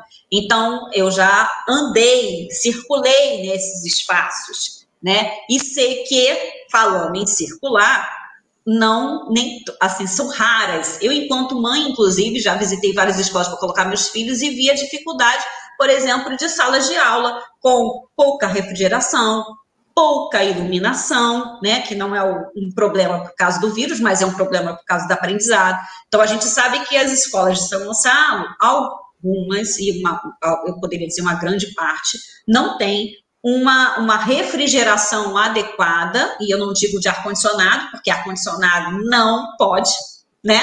Vai ter que ser retirado, né? Vai ter que ser desligado, não pode estar em funcionamento. A gente sabe, inclusive, que as escolas estavam, é, muitas escolas estavam se movimentando para fazer refrigeração, que era super bacana, porque a gente vai estar, estamos entrando em setembro, primavera está chegando e o sol vai ser aquele sol maravilhoso, né? Que vai estar é, queimando nossos miolos. A gente sabe que sendo uma sala chapa é quente, não é fácil, né, estudar naquelas salas sem ar-condicionado. Então, é outra preocupação que passa na minha mente, né? E a questão do desafio que é o uso de máscaras. Logo de início, eu já digo para você que os pais não estão usando máscara. Como é que a gente vai fazer as criaturinhas, os nossos filhinhos colocarem as máscaras, né? E por quanto tempo, né? Vamos dizer, quatro horas, sete horas, se for uma educação integral? Como é que vai ser para manter essa garotada de máscara? Né? Existe até já um monte de piada, um monte de, de esquetezinha, né? Brincando com isso, que vai chegar em casa com a máscara do amiguinho, aquelas coisas todas. Bem, são só coisas que eu precisava te, te falar, porque a gente está numa conversa, né? Então eu preciso dizer também quais são os meus fantasmas, como eu coloquei aqui. É, e aí agora eu vou voltar para as perguntas e para os comentários da galera que está aqui conosco.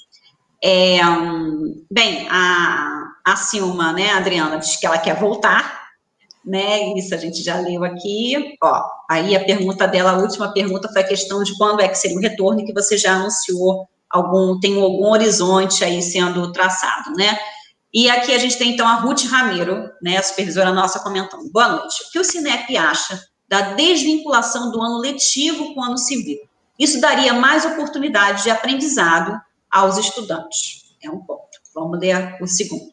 Fefe e eu diz, o que eu fico me perguntando é também quanto à assimilação de conteúdo pedagógico. Será que o retorno agora resolveria de fato essa questão?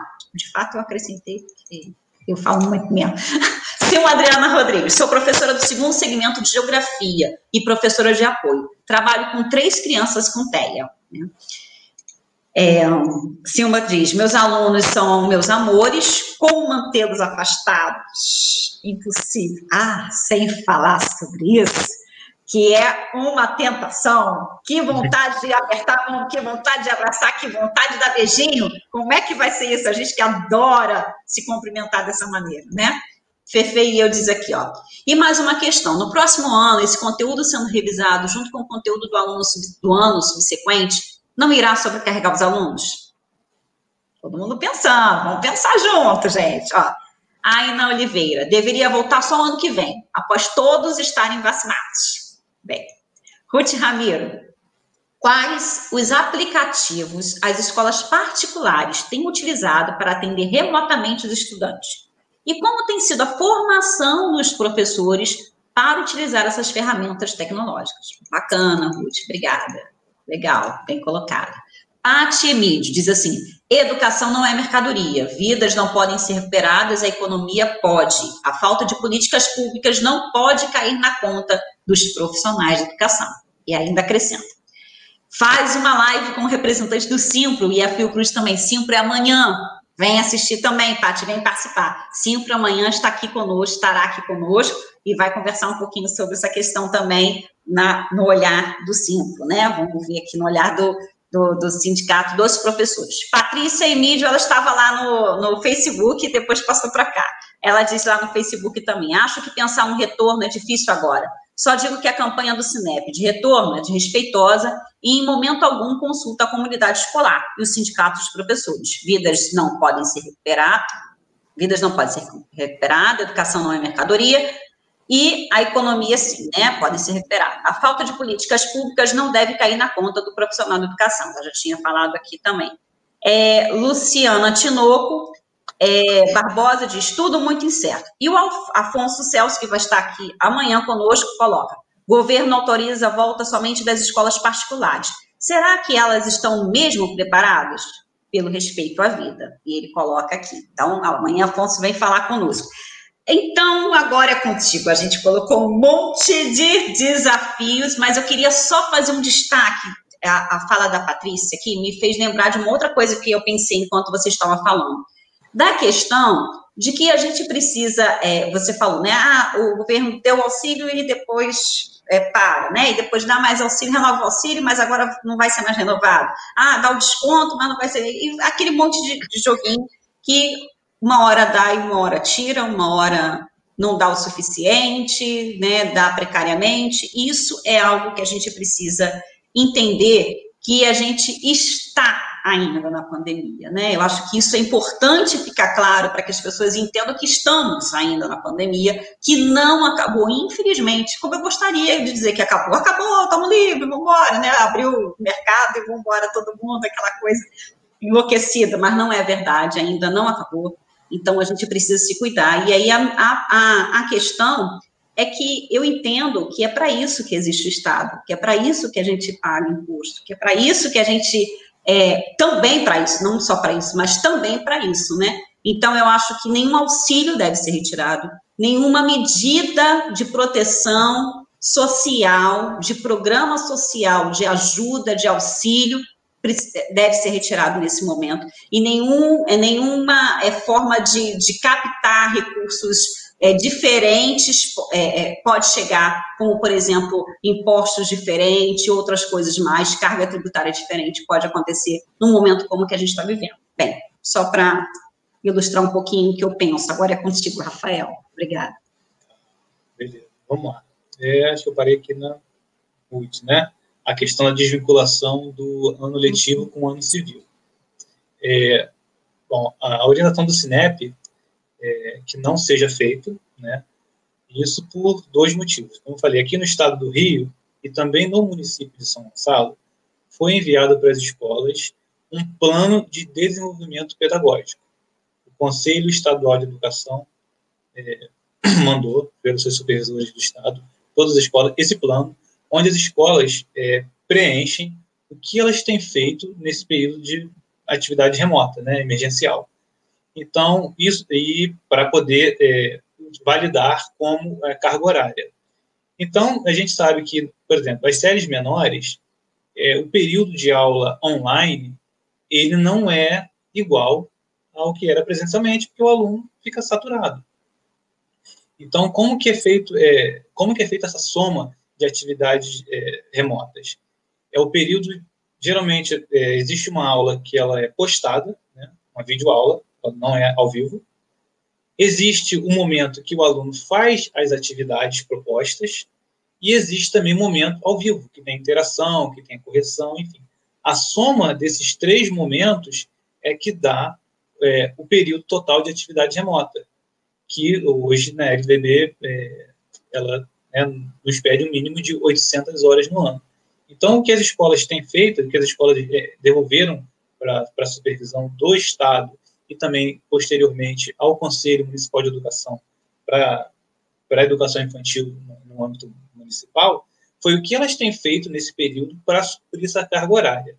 Então, com relação à carga horária e dias letivos, as escolas particulares elas é, não estão é, ilegais, não tem nada que impeça delas cumprirem é, a LDB, né, com a flexibilidade de dias e, a, e, as horas elas estão sendo ministradas, isso sem problemas.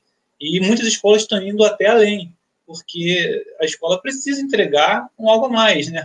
Se a família ela se propõe a investir na escola particular, porque ela quer um, um pouco mais. Então, as escolas precisam é, entregar até mais. Então, mas via de regra, é, não vai ser necessário é, desvincular o, ano, ano, o calendário do ano civil, porque desde o primeiro, dia 31 de março, se não me engano, as escolas já voltaram com as suas atividades remotas. Esses, essas duas semanas que foram paradas realmente na segunda quinzena de março, foi somente a antecipação do recesso de julho, que muitas escolas também, em julho, acabaram por dar uma semanazinha de pausa a pedido, né, atendendo a clamores das famílias. Né, aquela pausazinha para poder é, respirar fundo e começar o segundo semestre. E, e fico me perguntando, assimilação de conteúdo pedagógico, será que um retorno resolveria? Aí que está, né? Ontem, hoje dia 9, ontem dia 8, o Estado de São Paulo autorizou a volta é, das cidades, né, dentro das bandeiras dele lá, que tem já um índice de contaminação é, dentro dos patamares aceitáveis, é, para atividade de reforço. E a gente sabe que é, a questão pedagógica, muitas, muitas famílias, né, eu recebo relatos de mães, né, até particularmente na escola, que assim, poxa, eu, eu não sei, eu não, eu não sou professora, eu não sei igual professora, não adianta que comigo não vai. A forma é diferente. E a gente necessita muito do auxílio das famílias.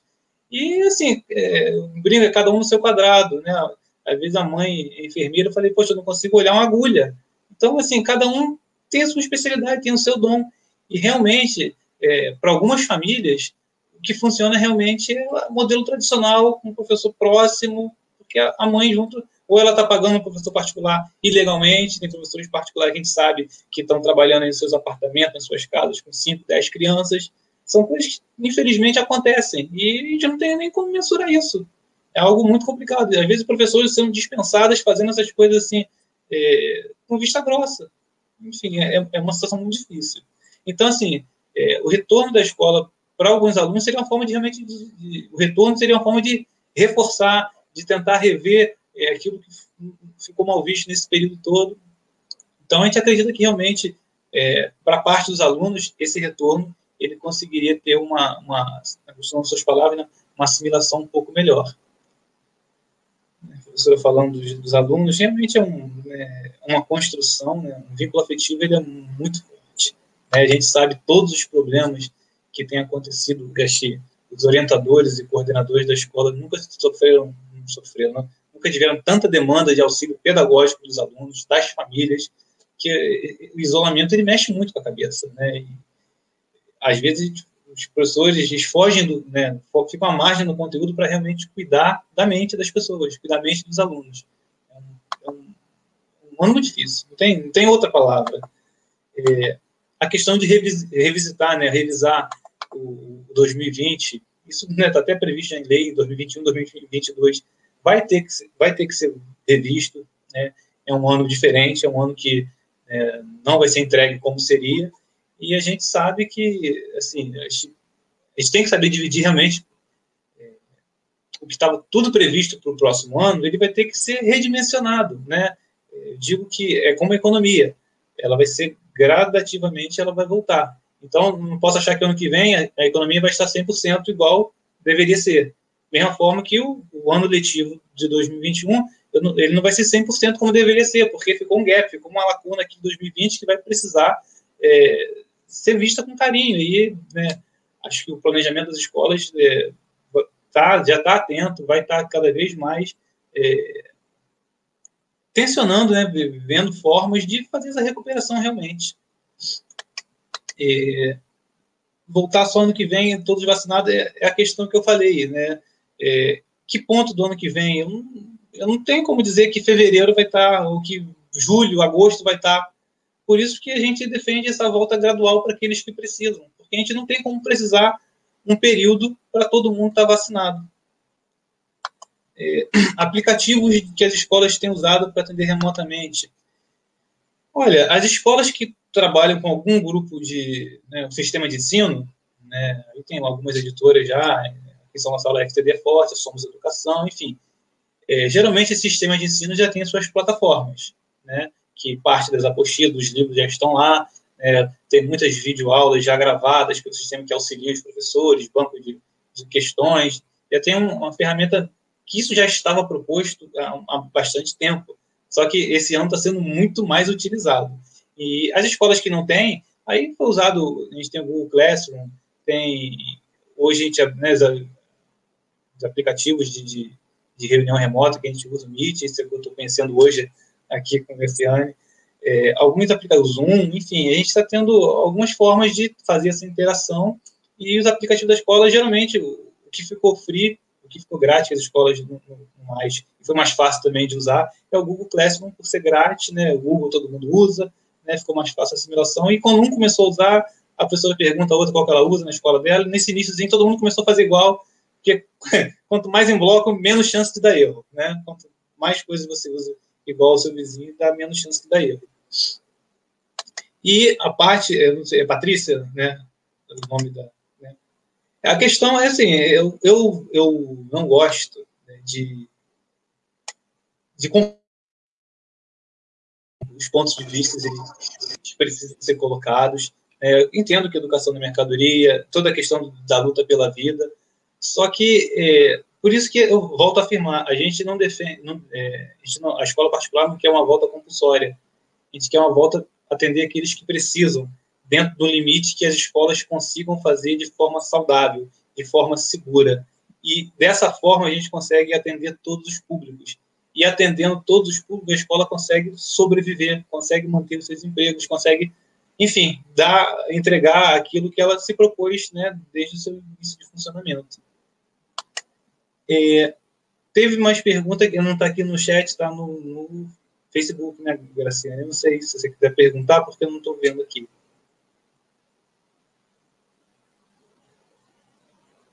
Oi, tá me ouvindo? Ah, que eu estava com o microfone desligado. A do, do Facebook, a gente, você já de alguma maneira colocou. Só que ah, uma, uma questão que a Patrícia traz aqui é a questão de não ter ouvido os pais, mas aí você apresenta que houve uma pesquisa, não é isso? Fala um pouquinho é, isso. É, deixa eu falar. As escolas, no geral, têm feito pesquisas de interesse de retorno. As que não fizeram, a orientação é que se faça. E voltando às que fizeram, nosso, os números que eu tenho aqui de São Gonçalo ficaram entre 15% e 30% de retorno imediato. É, as séries menores, menos, né, menor número de retorno, ensino médio, um número maior de retorno. Mas ficou entre 15% e 30% esse retorno das famílias que sinalizariam essa volta. É, as escolas com esses dados, aí elas trabalharam. Algumas falaram, ó, já que temos apenas 15% de intenção de retorno na educação infantil, não temos previsão de retorno nesse momento, independente da legislação. A escola já se antecipou. Outras, com esse quantitativo, exemplo, a turma, voltando aqui ao exemplo de turma de quinto ano com 30 alunos. Ela, bom, se eu tenho nove alunos que têm intenção de voltar, vou ver minha sala. Se eu dimensionar minha sala com o distanciamento proposto aí pelo Estado de um metro e meio, vai, vai dar certo? Vai funcionar? Como é que vai ser minha entrada? Como é que vai ser minha saída? Como é que vai ser o recreio? É, qual o horário de entrada? Enfim, a escola vai começar a olhar para ela e cada um tem que fazer isso da sua forma, né? não tem receita, cada escola tem sua realidade, tem seu tamanho, enfim, vai organizar esse retorno e até para o professor também se organizar essa transmissão simultaneamente à aula para aqueles que estão ali. Que as escolas que têm só uma turma, ela tem só um professor de primeiro ao quinto ano e ela não tem muito o que fazer. Né? As escolas que têm mais, mais, mais de uma turma, ela consegue fazer o rodízio. O professor, uma semana ele dá aula, outra semana né, presencial, outra semana ele fica em casa. A gente consegue organizar dessa forma. Só que a maioria das escolas é, é uma turma, é um professor, né?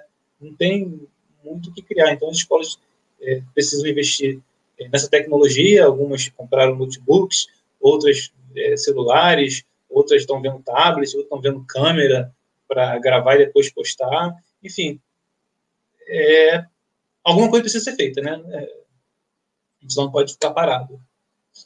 Acho que está sem som. É que eu desligo para poder ficar, porque eu fico falando junto, entendeu? Tenho mania de falar junto, aí eu desligo para não ficar atrapalhando a tua fala. Mas o que eu fiquei pensando assim, você que tem essa, essa, essa visão aí, né, mais ampliada das escolas, está sempre dialogando com as escolas particulares, você acha que as escolas de São Gonçalo, elas têm condições de estar tá, é, cumprindo todos os protocolos, assim, a, a gente consegue garantir que todas, todas que estão hoje abertas, conseguem fazer isso acontecer, o protocolo, e eu queria que você falasse também um pouquinho desse protocolo, que não tem receita, mas tem uns protocolos que precisam Sim. ser seguidos, né? Fala. Olha, é um, eu falo, um desafio, não, não é fácil. É, a gente já há algum tempo tem orientado as escolas a necessidade de investimento. Hoje, como eu falei, o sindicato representa 67 escolas, só que hoje em São Gonçalo, você comentou, nós temos muitas escolas. É, parte dessas escolas, a gente chama de escolas, mas não são escolas, são escolas irregulares, que, enfim, já antes da pandemia já não seguiam legislação, já, enfim, é questão não assina carteira. Nem ato autorizativo tem, né? Algumas, infelizmente. Isso. Então, é, é difícil eu falar por essas escolas, né? É, a gente, enfim, eu, eu digo, nem, nem gosto de falar escolas, são centros de recreação, centros de lazer, não pode ser chamar de escola porque se não tem autorização para funcionar enquanto escola, enfim. Mas as escolas regulares, sindicalizadas ou não, as escolas regulares, autorizadas para funcionar, elas precisam, e eu conheço boa parte que está totalmente apta, algumas é, tem que, é, realmente, não tem como dizer que está pronta, mas ela sabe o que ela precisa fazer se ela quiser reabrir. Né? Então, assim, garantir, posso garantir que para ela abrir, ela tem que fazer, ela tem que seguir essas recomendações. Né? Boa parte estão, outros precisam ainda se organizar para poder reabrir. E eu costumo falar, é, a grande questão na, na hora da construção do protocolo, até o CEP foi muito incisivo nessa questão, foi é, como vai ser o acompanhamento, como vai ser é, a vigilância, como vai ser feito, se realmente os protocolos vão ser seguidos. Né? Esse protocolo ele tem que ser visibilizado, ele tem, a gente tem que dar visibilidade. E na escola particular, a gente tem é, cada pai, cada responsável como um fiscalizador. A gente também sabe que todo mundo está com os, vai estar com os olhos, gente. o holofote vai estar voltado. Então, é, a gente precisa dar exemplo, né? A gente precisa seguir. Então, não tem... É, Infelizmente, não, não, é fácil, não vou dizer aqui que é fácil, mas a gente sabe o caminho que precisa ser, ser feito. A gente sabe que máscara, é, senso comum, álcool gel em todas as salas, né, nas entradas, tapete sanitizante, né, principalmente nas entradas das escolas, a escola tem uma só entrada na, né, na sua entrada. A questão da limpeza, ela não é só o varrer e passar pano que costumava ser feito, né, é são produtos diferentes que a gente já viu, já orientou as escolas como fazer, porque a escola particular também não pode terceirizar tudo. Se ela terceirizar, o valor extrapola e a gente não tem como, já está difícil. Então, assim, as escolas foram orientadas como elas têm que treinar o seu pessoal de limpeza para manipular essa, esses, esses, esses insumos diferentes, né? como manipular, a forma, a periodicidade né? de limpeza de, de áreas que tem mais atrito, corrimão, maçaneta, aquela questão toda. Então, assim, esse, esse contexto, assim, a escola já, já sabe o que tem que fazer, até porque elas têm visto outros setores acompanhando. Mas aí o que você falou, ah, a escola é um pouco, o degrau é um pouquinho mais baixo, porque pô, você tem que vigiar as crianças usando máscara, como vigiar se tem grupo de pais que não usa, se o exemplo não vem de casa. É uma série de questões que a gente precisa, né? Precisa é, contornar, precisa enfrentar, porque eu falo, não tem receita de bolo, não é simplesmente apertar um botão é, e passar o tempo. São coisas que a gente vai precisar viver. E aliado a toda essa questão é investimento em tecnologia para as escolas poderem, há não sei quanto tempo, né, nesse modelo híbrido, atendendo um grupo que vai voltar e o grupo que vai continuar em casa enquanto não houver vacina. É, a questão da, da, da parte da tecnologia é tão, continua sendo também uma preocupação, porque você já disse, inclusive, que mesmo nas escolas particulares, a gente tem relato de alunos, de estudantes que não têm condições de ter aquele equipamento, ou divide esse equipamento, ou a internet está ruim. Eu vou até é, é, desabafar um outro problema que a gente tem na, no município de São Gonçalo, que a nossa rede de internet tem sido invadida por, por miliciano, por facções, e a gente tem bairros, inclusive, que estão aí é, perdendo, né? Eles estão tirando as empresas, as grandes empresas, e colocando as firmas deles para poder gerar a internet, o que é um, um, uma coisa gravíssima que tem ocorrido no, no município de São Gonçalo, né? Então, eu tenho vários relatos desse fato. E aí eu queria, então, nesse momento, fazer uma reflexão aqui, até pelo, pelo que a, a Fefe aqui, no caso a, a Irã, né, ela traz aqui de discussão. É, que ela fala assim, é uma ideia realmente fundamentada a junção do conteúdo pedagógico de ano anterior com ano subsequente, não será muito penoso para o aluno? Eu queria colocar algumas questões em relação a isso, que é uma questão mais voltada para o botão do pedagógico, como você colocou, né? Que é essa, essa preocupação com o conteúdo. É, eu acho que a gente precisa, quer dizer, tem duas preocupações aqui que eu acho que nessa live a gente pode destacar hoje. A primeira, a preocupação com o conteúdo, que é uma preocupação que, que, que permeia muito as nossas ações, e a segunda, as nossas falas, inclusive, aquilo que a gente pensa enquanto escola, aquilo que a gente acredita enquanto escola, aquilo que a gente acredita que é a qualidade da escola, esse é um ponto. E o outro é a questão do recurso do financeiro, do capital. Que aí eu acho que a gente precisa destacar essas duas questões, que eu acho que são eh, duas linhas que estão aqui na nossa, no dois botões, né? O botão do capital, do recurso, do financeiro, de como que as pessoas vão sobreviver, de como que as pessoas vão se manter, e a questão do pedagógico. E aí, nessas duas, é, desses dois botões, é, eu tenho a seguinte colocação a dizer. Primeiro, eu queria é, dizer para vocês que eu não penso numa escola voltada para este viés de conteúdo, como a gente tem visto. Eu, eu acho que a gente pode, inclusive, trazer outras falas aqui, outros conteúdos, né, outras pessoas especialistas que podem falar um pouco mais de que papel é esse, de que, que é conteúdo, o que, que não é conteúdo, a gente tem uma discussão mais ampliada sobre essa questão. Infelizmente, a gente vive numa, num, num município no qual, né, num país, né, porque se, se venceu a base comum curricular nacional da maneira que venceu é porque o país, de alguma maneira, permitiu. E aí a, a BNCC, por exemplo, imposta do jeito que ela está, nesse formato que ela está, ela, ela, ela acredita num projeto de escola, na qual eu discordo e gostaria de discutir em outros momentos com vocês aqui, se vocês tiverem oportunidade. E por isso, Airan, eu digo para você que o conteúdo, aquele conteúdo básico, café com leite, é possível de ser recuperado sim. Esse aí a gente sabe que a gente consegue. As ações pedagógicas, elas são. É, é, é, a, a, a galera do pedagógico, que eu me incluo, a gente dá conta disso. Com seu aluno, com a sua filha, com o seu estudante. Isso aí não é uma preocupação que precisa ficar rodeando na sua mente agora. É agora. A questão do capital, que é uma outra fala, eu, eu penso assim: a escola particular, ela é uma concessão, né? Ela está ali porque o, o, Estado, o governo, ele não, não pode atuar em todas as áreas, ele concede para que outras pessoas façam essa, essa ação. O que tudo bem, é assim que a gente está constituído, bacana. E a gente sabe, por exemplo, que a constituição da escola familiar, desse vai fazendo, vai crescendo, isso é, é bonito. Eu tenho, como eu falei, tenho várias é, colegas, amigas, pessoas que adotaram. Inclusive, meu esposo uma vez falou: vamos montar uma escola. Eu falei, não, não quero isso não. Não traz esse problema na minha cabeça, não quero outros. Adoro outros problemas, esse não quero não. Mas aí, uma pausa só. Mas aí, o que, que a gente fica pensando, né? É, nós somos todos, todos, nós somos é, subjugado a, né, subjugado não, é, nós estamos numa uma federação, num município que precisa pensar em políticas públicas para passar por esse período.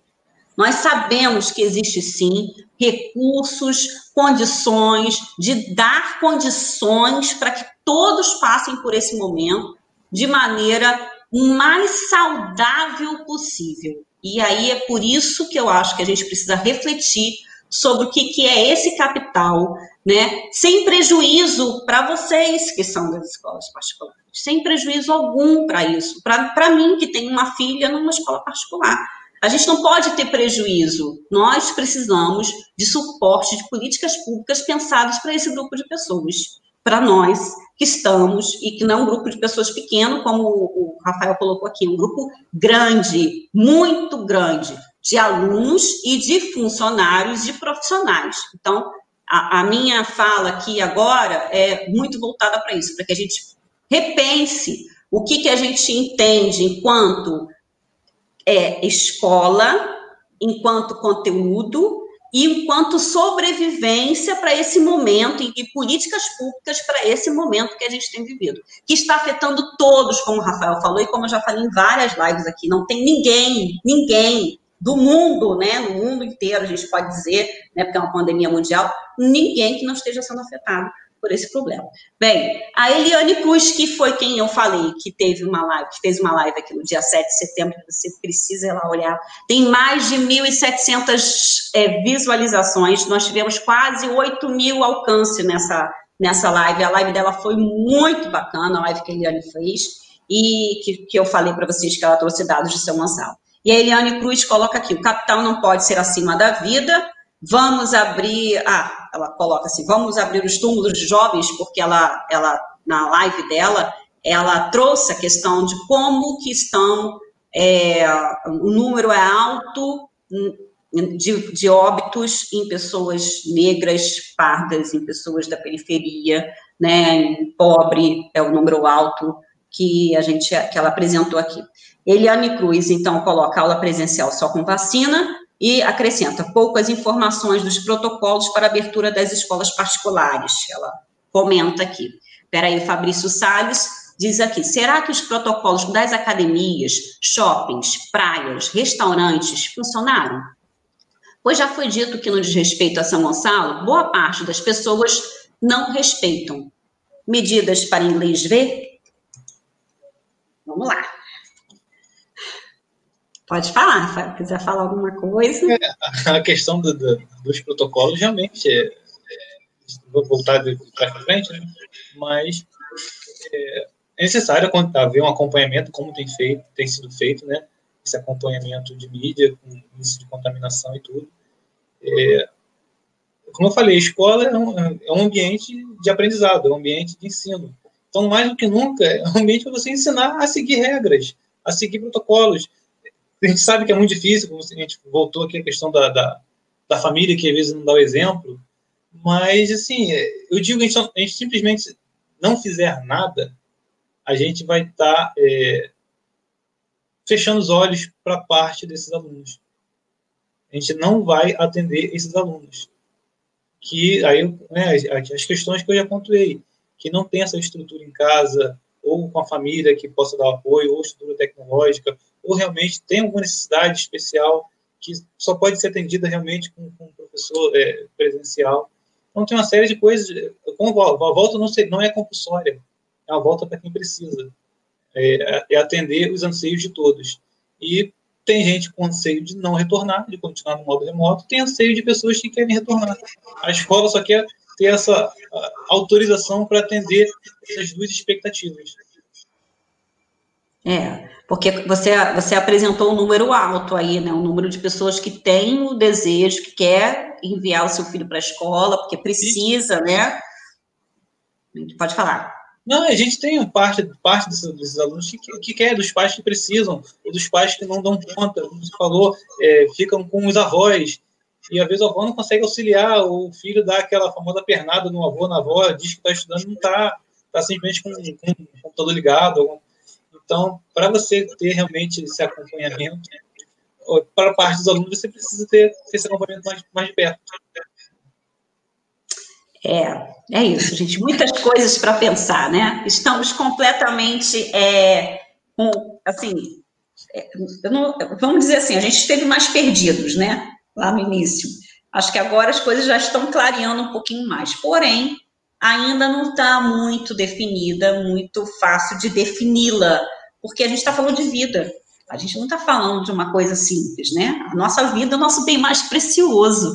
Então, obviamente, ninguém quer, né? A gente começou logo a live falando de, de, de um companheiro nosso, né? É, é que, que, é, que era é, de escola particular, né? E que infelizmente foi acometido pelo Covid e que partiu. Então, assim, não é um número, são pessoas, uma pessoa com uma história linda no município.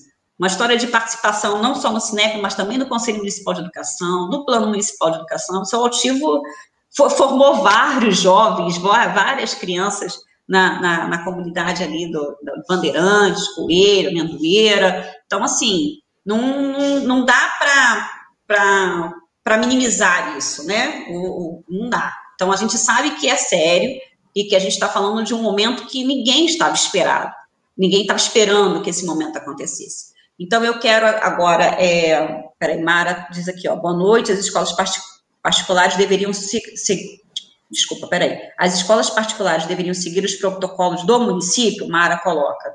Na verdade, ele, ele, o Rafael explicou um pouquinho, né, sobre isso, sobre a questão dos municípios. Quer falar? Pode falar, Rafael.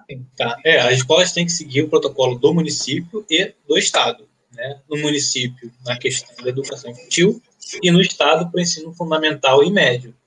Os protocolos, eles não diferem muito né, nessas duas esferas. Né, a questão de distanciamento, a sanitização, né, o que precisa ser feito, eles não diferem muito. Só pede que na educação infantil haja um espaçamento um pouco maior do que no ensino fundamental e médio. Né, são dois métodos.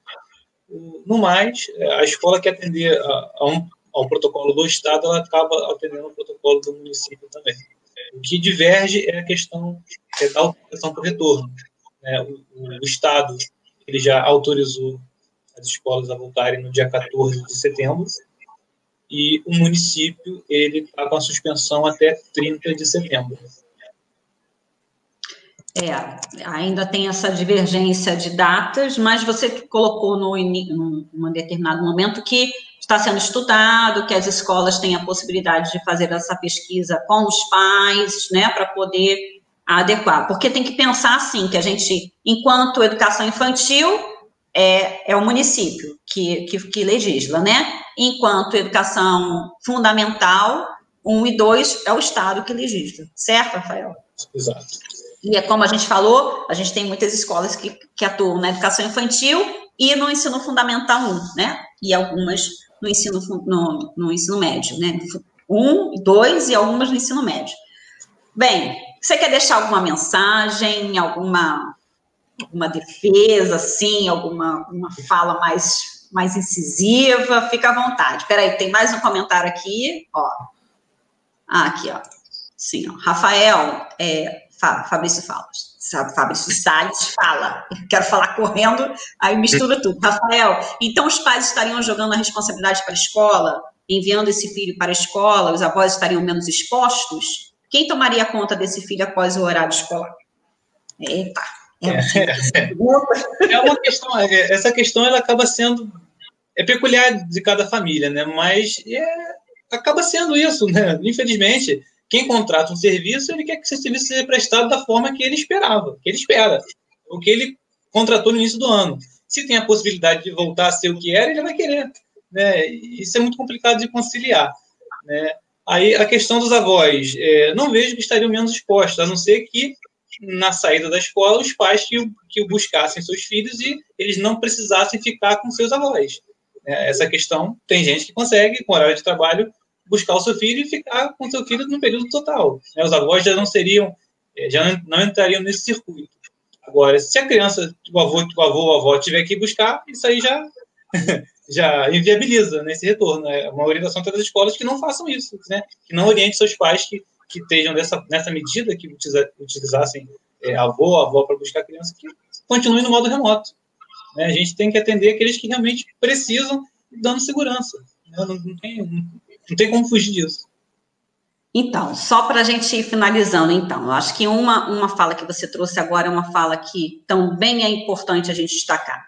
Essa questão do que é, eu, eu, eu encomendei, né? Eu reservei um serviço e eu quero a entrega desse serviço.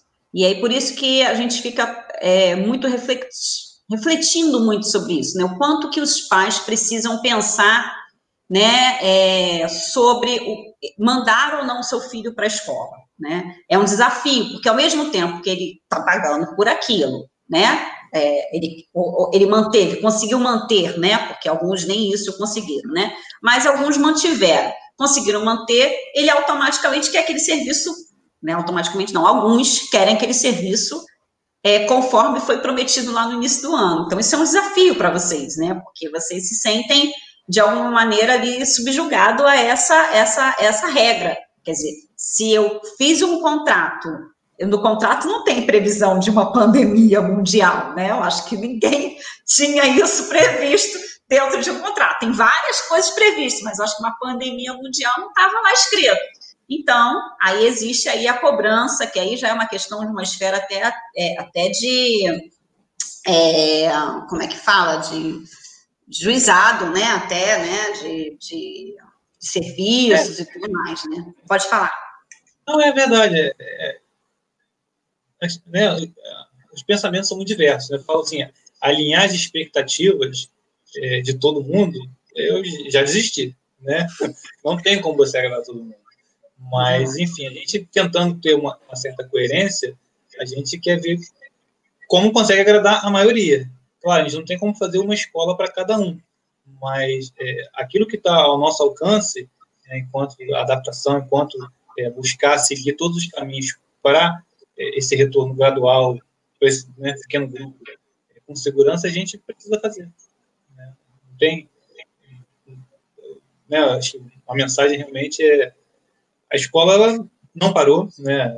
Quem é professor é, sabe que mais do que nunca tudo que tem sido feito, tudo tem sido criado, tudo tem sido pensado. Estou lembrando agora até uma pergunta, de repente eu passei, é, como tem sido feito aí a, a questão da capacitação dos professores. Né? Tinha, acabei não respondendo, foi tanta coisa, mas assim no início é, não teve capacitação, não teve, eu brinco, né? Foi um fazejamento, né?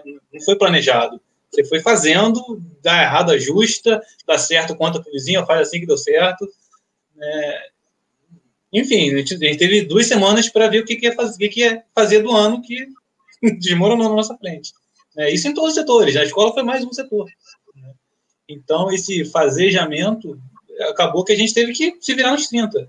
E com o passar do tempo aí, né, a gente, hoje a gente está com um grande número de, de, de auxílios, com, com lives, né, com treinamentos remotos, principalmente na questão da saúde mental do, do, dos professores, dos alunos, enfim. A gente tem que ver porque as pessoas estão adoecendo é, da cabeça, estão adoecendo mentalmente. Esse período todo está sendo uma, uma, cobrança assim, exagerada e muitas das vezes, é, como eu falei, é, alinhar essas expectativas, muitas, a forma que as pessoas é, comentam, a forma de cobrança, às vezes ela é tão rígida, tão rígida, e enfim, parece que tudo que você tem feito ele não não vale muita coisa.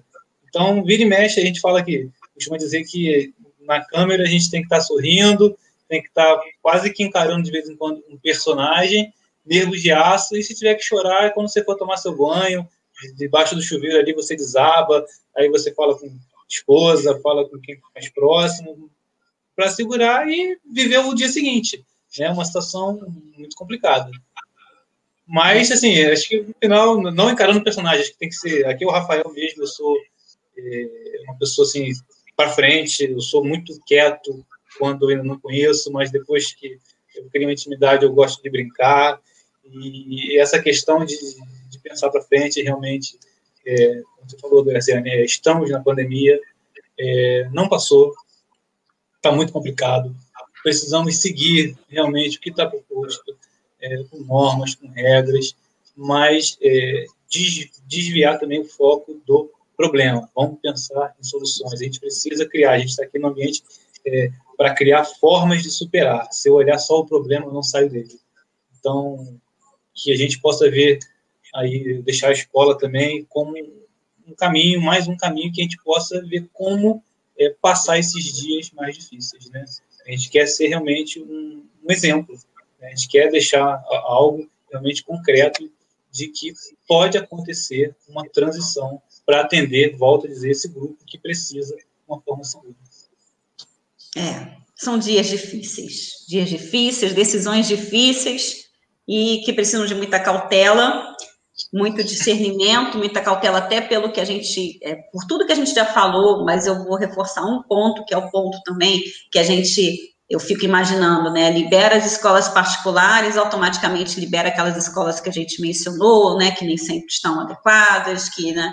que já não estavam antes. Então, é o que eu, muita gente já fala e repete várias vezes, né? A pandemia ela nos trouxe é assim, os problemas escancarados, os problemas pularam assim em cima da gente, né? Igual um leão, assim. É, não tem não tem como esconder nenhum dos problemas que a gente antes fingia não ver. Não tem, porque a pandemia nos trouxe tudo isso com muita, é, é, muita força. Então, eu agora quero muito, muito, muito agradecer por você ter vindo aqui, por você ter exposto todas essas questões. Eu acho que, assim, é, a gente não, não pode, enquanto é, sociedade, fazer muita coisa nesse momento, mas eu acho que uma das coisas que a gente precisa fazer é o diálogo, é dialogar, é conversar, é mostrar para as pessoas que existem outros pontos, existem outras questões para serem vistas, mostrar, por exemplo, para os pais que existem, né, para os pais, para os é, é, para os alunos que existe do outro lado da telinha, né? Que estão se vendo só pela telinha agora, existe do outro lado uma questão de humanidade, uma questão de pessoas que estão precisando daquele recurso para se manter, para sobreviver, de famílias inteiras que podem estar sendo afetadas. Então, tudo bem, se você está com problema na sua vida financeira, como muita gente está, todo, acho que todos estamos, mas se você puder ainda manter o pagamento da sua escola, da escola do seu filho, mantenha o máximo, porque pense que existe ali profissionais que precisam daquele salário em dia, que não pode, essa questão da medida de redução de salário, uma medida horrorosa, no meu ponto de vista, né? Meu ponto de vista também, assim como aconteceu no município, corte de dobras, eu acho que não é por aí que a gente resolve, a gente só acentua mais ainda os problemas das pessoas, então aí fica difícil manter uma cabeça boa, né, Rafael? Porque você com conta para pagar, você faz uma projeção, e a mesma coisa você vive aí, né? Como você falou, né? Você faz uma projeção para o ano, você tem tantas contas para pagar, e aí automaticamente, se é uma empresa, você visualiza, ah, não comprou tantos computadores, botou o ar-condicionado, como estava falando, estava fazendo a climatização da escola, fez lá uma compra a perder de vista aí por não sei quantos meses, e aí de repente pandemia, eu não tenho nem condições de pagar o salário dos funcionários, como é que eu pago a empresa, que também tem seus funcionários? Então, assim, é uma, uma roda, né? Que vai trazendo uma série de consequências. Então, vamos pensar muito. Acho que a lição é essa, né? Que a gente tem que aprender. A lição que a gente precisa aprender é a lição da solidariedade, da importância de a gente não ter um país, um município tão desigual, né? E que a gente precisa olhar para o outro com mais empatia, perceber que o outro traz também as suas dores, seus sofrimentos, está também passando pelos seus desafios. Então, vamos ser mais empáticos, mais solidários. Eu acho que é o recado que a gente tem para hoje. Essa, esse conteúdo não se ensina só na escola. A gente pode ensinar aqui também numa live e a gente pode ensinar também para o nosso filho, para a nossa filha, para o nosso neto, para as nossas famílias. Tá bom, gente?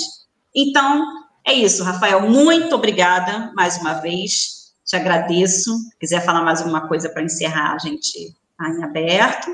Pode voltar quando quiser. Tá ótimo. Eu falei no início, né? A oportunidade de ter um ponto de vista diferente, de dar voz realmente a um outro ponto de vista, né? Acho que a gente sempre cresce quando a gente ouve opiniões diferentes para a gente fazer o nosso próprio julgamento, né? Acho que é, a gente consegue crescer, né? Ouvindo os diferentes, né? Um problema do lado, então, a questão que você falou é de empatia, né? Poder realmente se colocar um lado do outro como falou, conteúdos que não se veem, né? Vai muito além do conteúdo em si, né? Acho que o que fica para as lições de, de 2020, até nas, nas salas de aula, é, elas vão além do conteúdo, elas vão ensinar você a aprender, a aprender a você lidar com todas essas mudanças do mundo, é, todas essas questões de, de, enfim, tudo que se apresenta na sua vida, você saber lidar, é, termos de resiliência, enfim, você é, saber contornar as adversidades da vida e se preparar para esse mundo que é uma grande interrogação. Não tem como ser diferente. Não então, sabemos que obrigado, é, obrigado pela oportunidade, gente. Agradeço aí a todos que, que assistiram, participaram. Ah, se eu não conseguir me fazer claro, já peço que desculpas, mas eu tento ser o mais transparente possível. Tá bom? Um grande Foi abraço. Claro.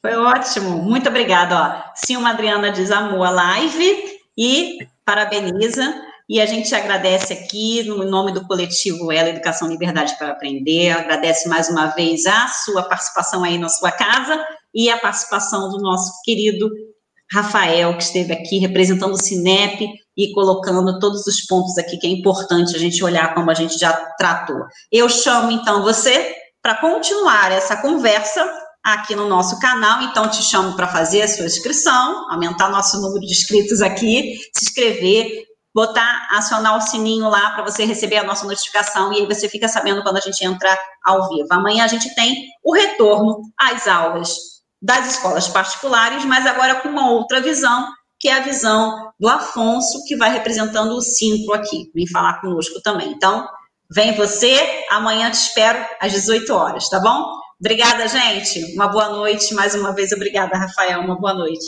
Até amanhã, hein? Aqui no nosso canal do YouTube. Tchau, tchau.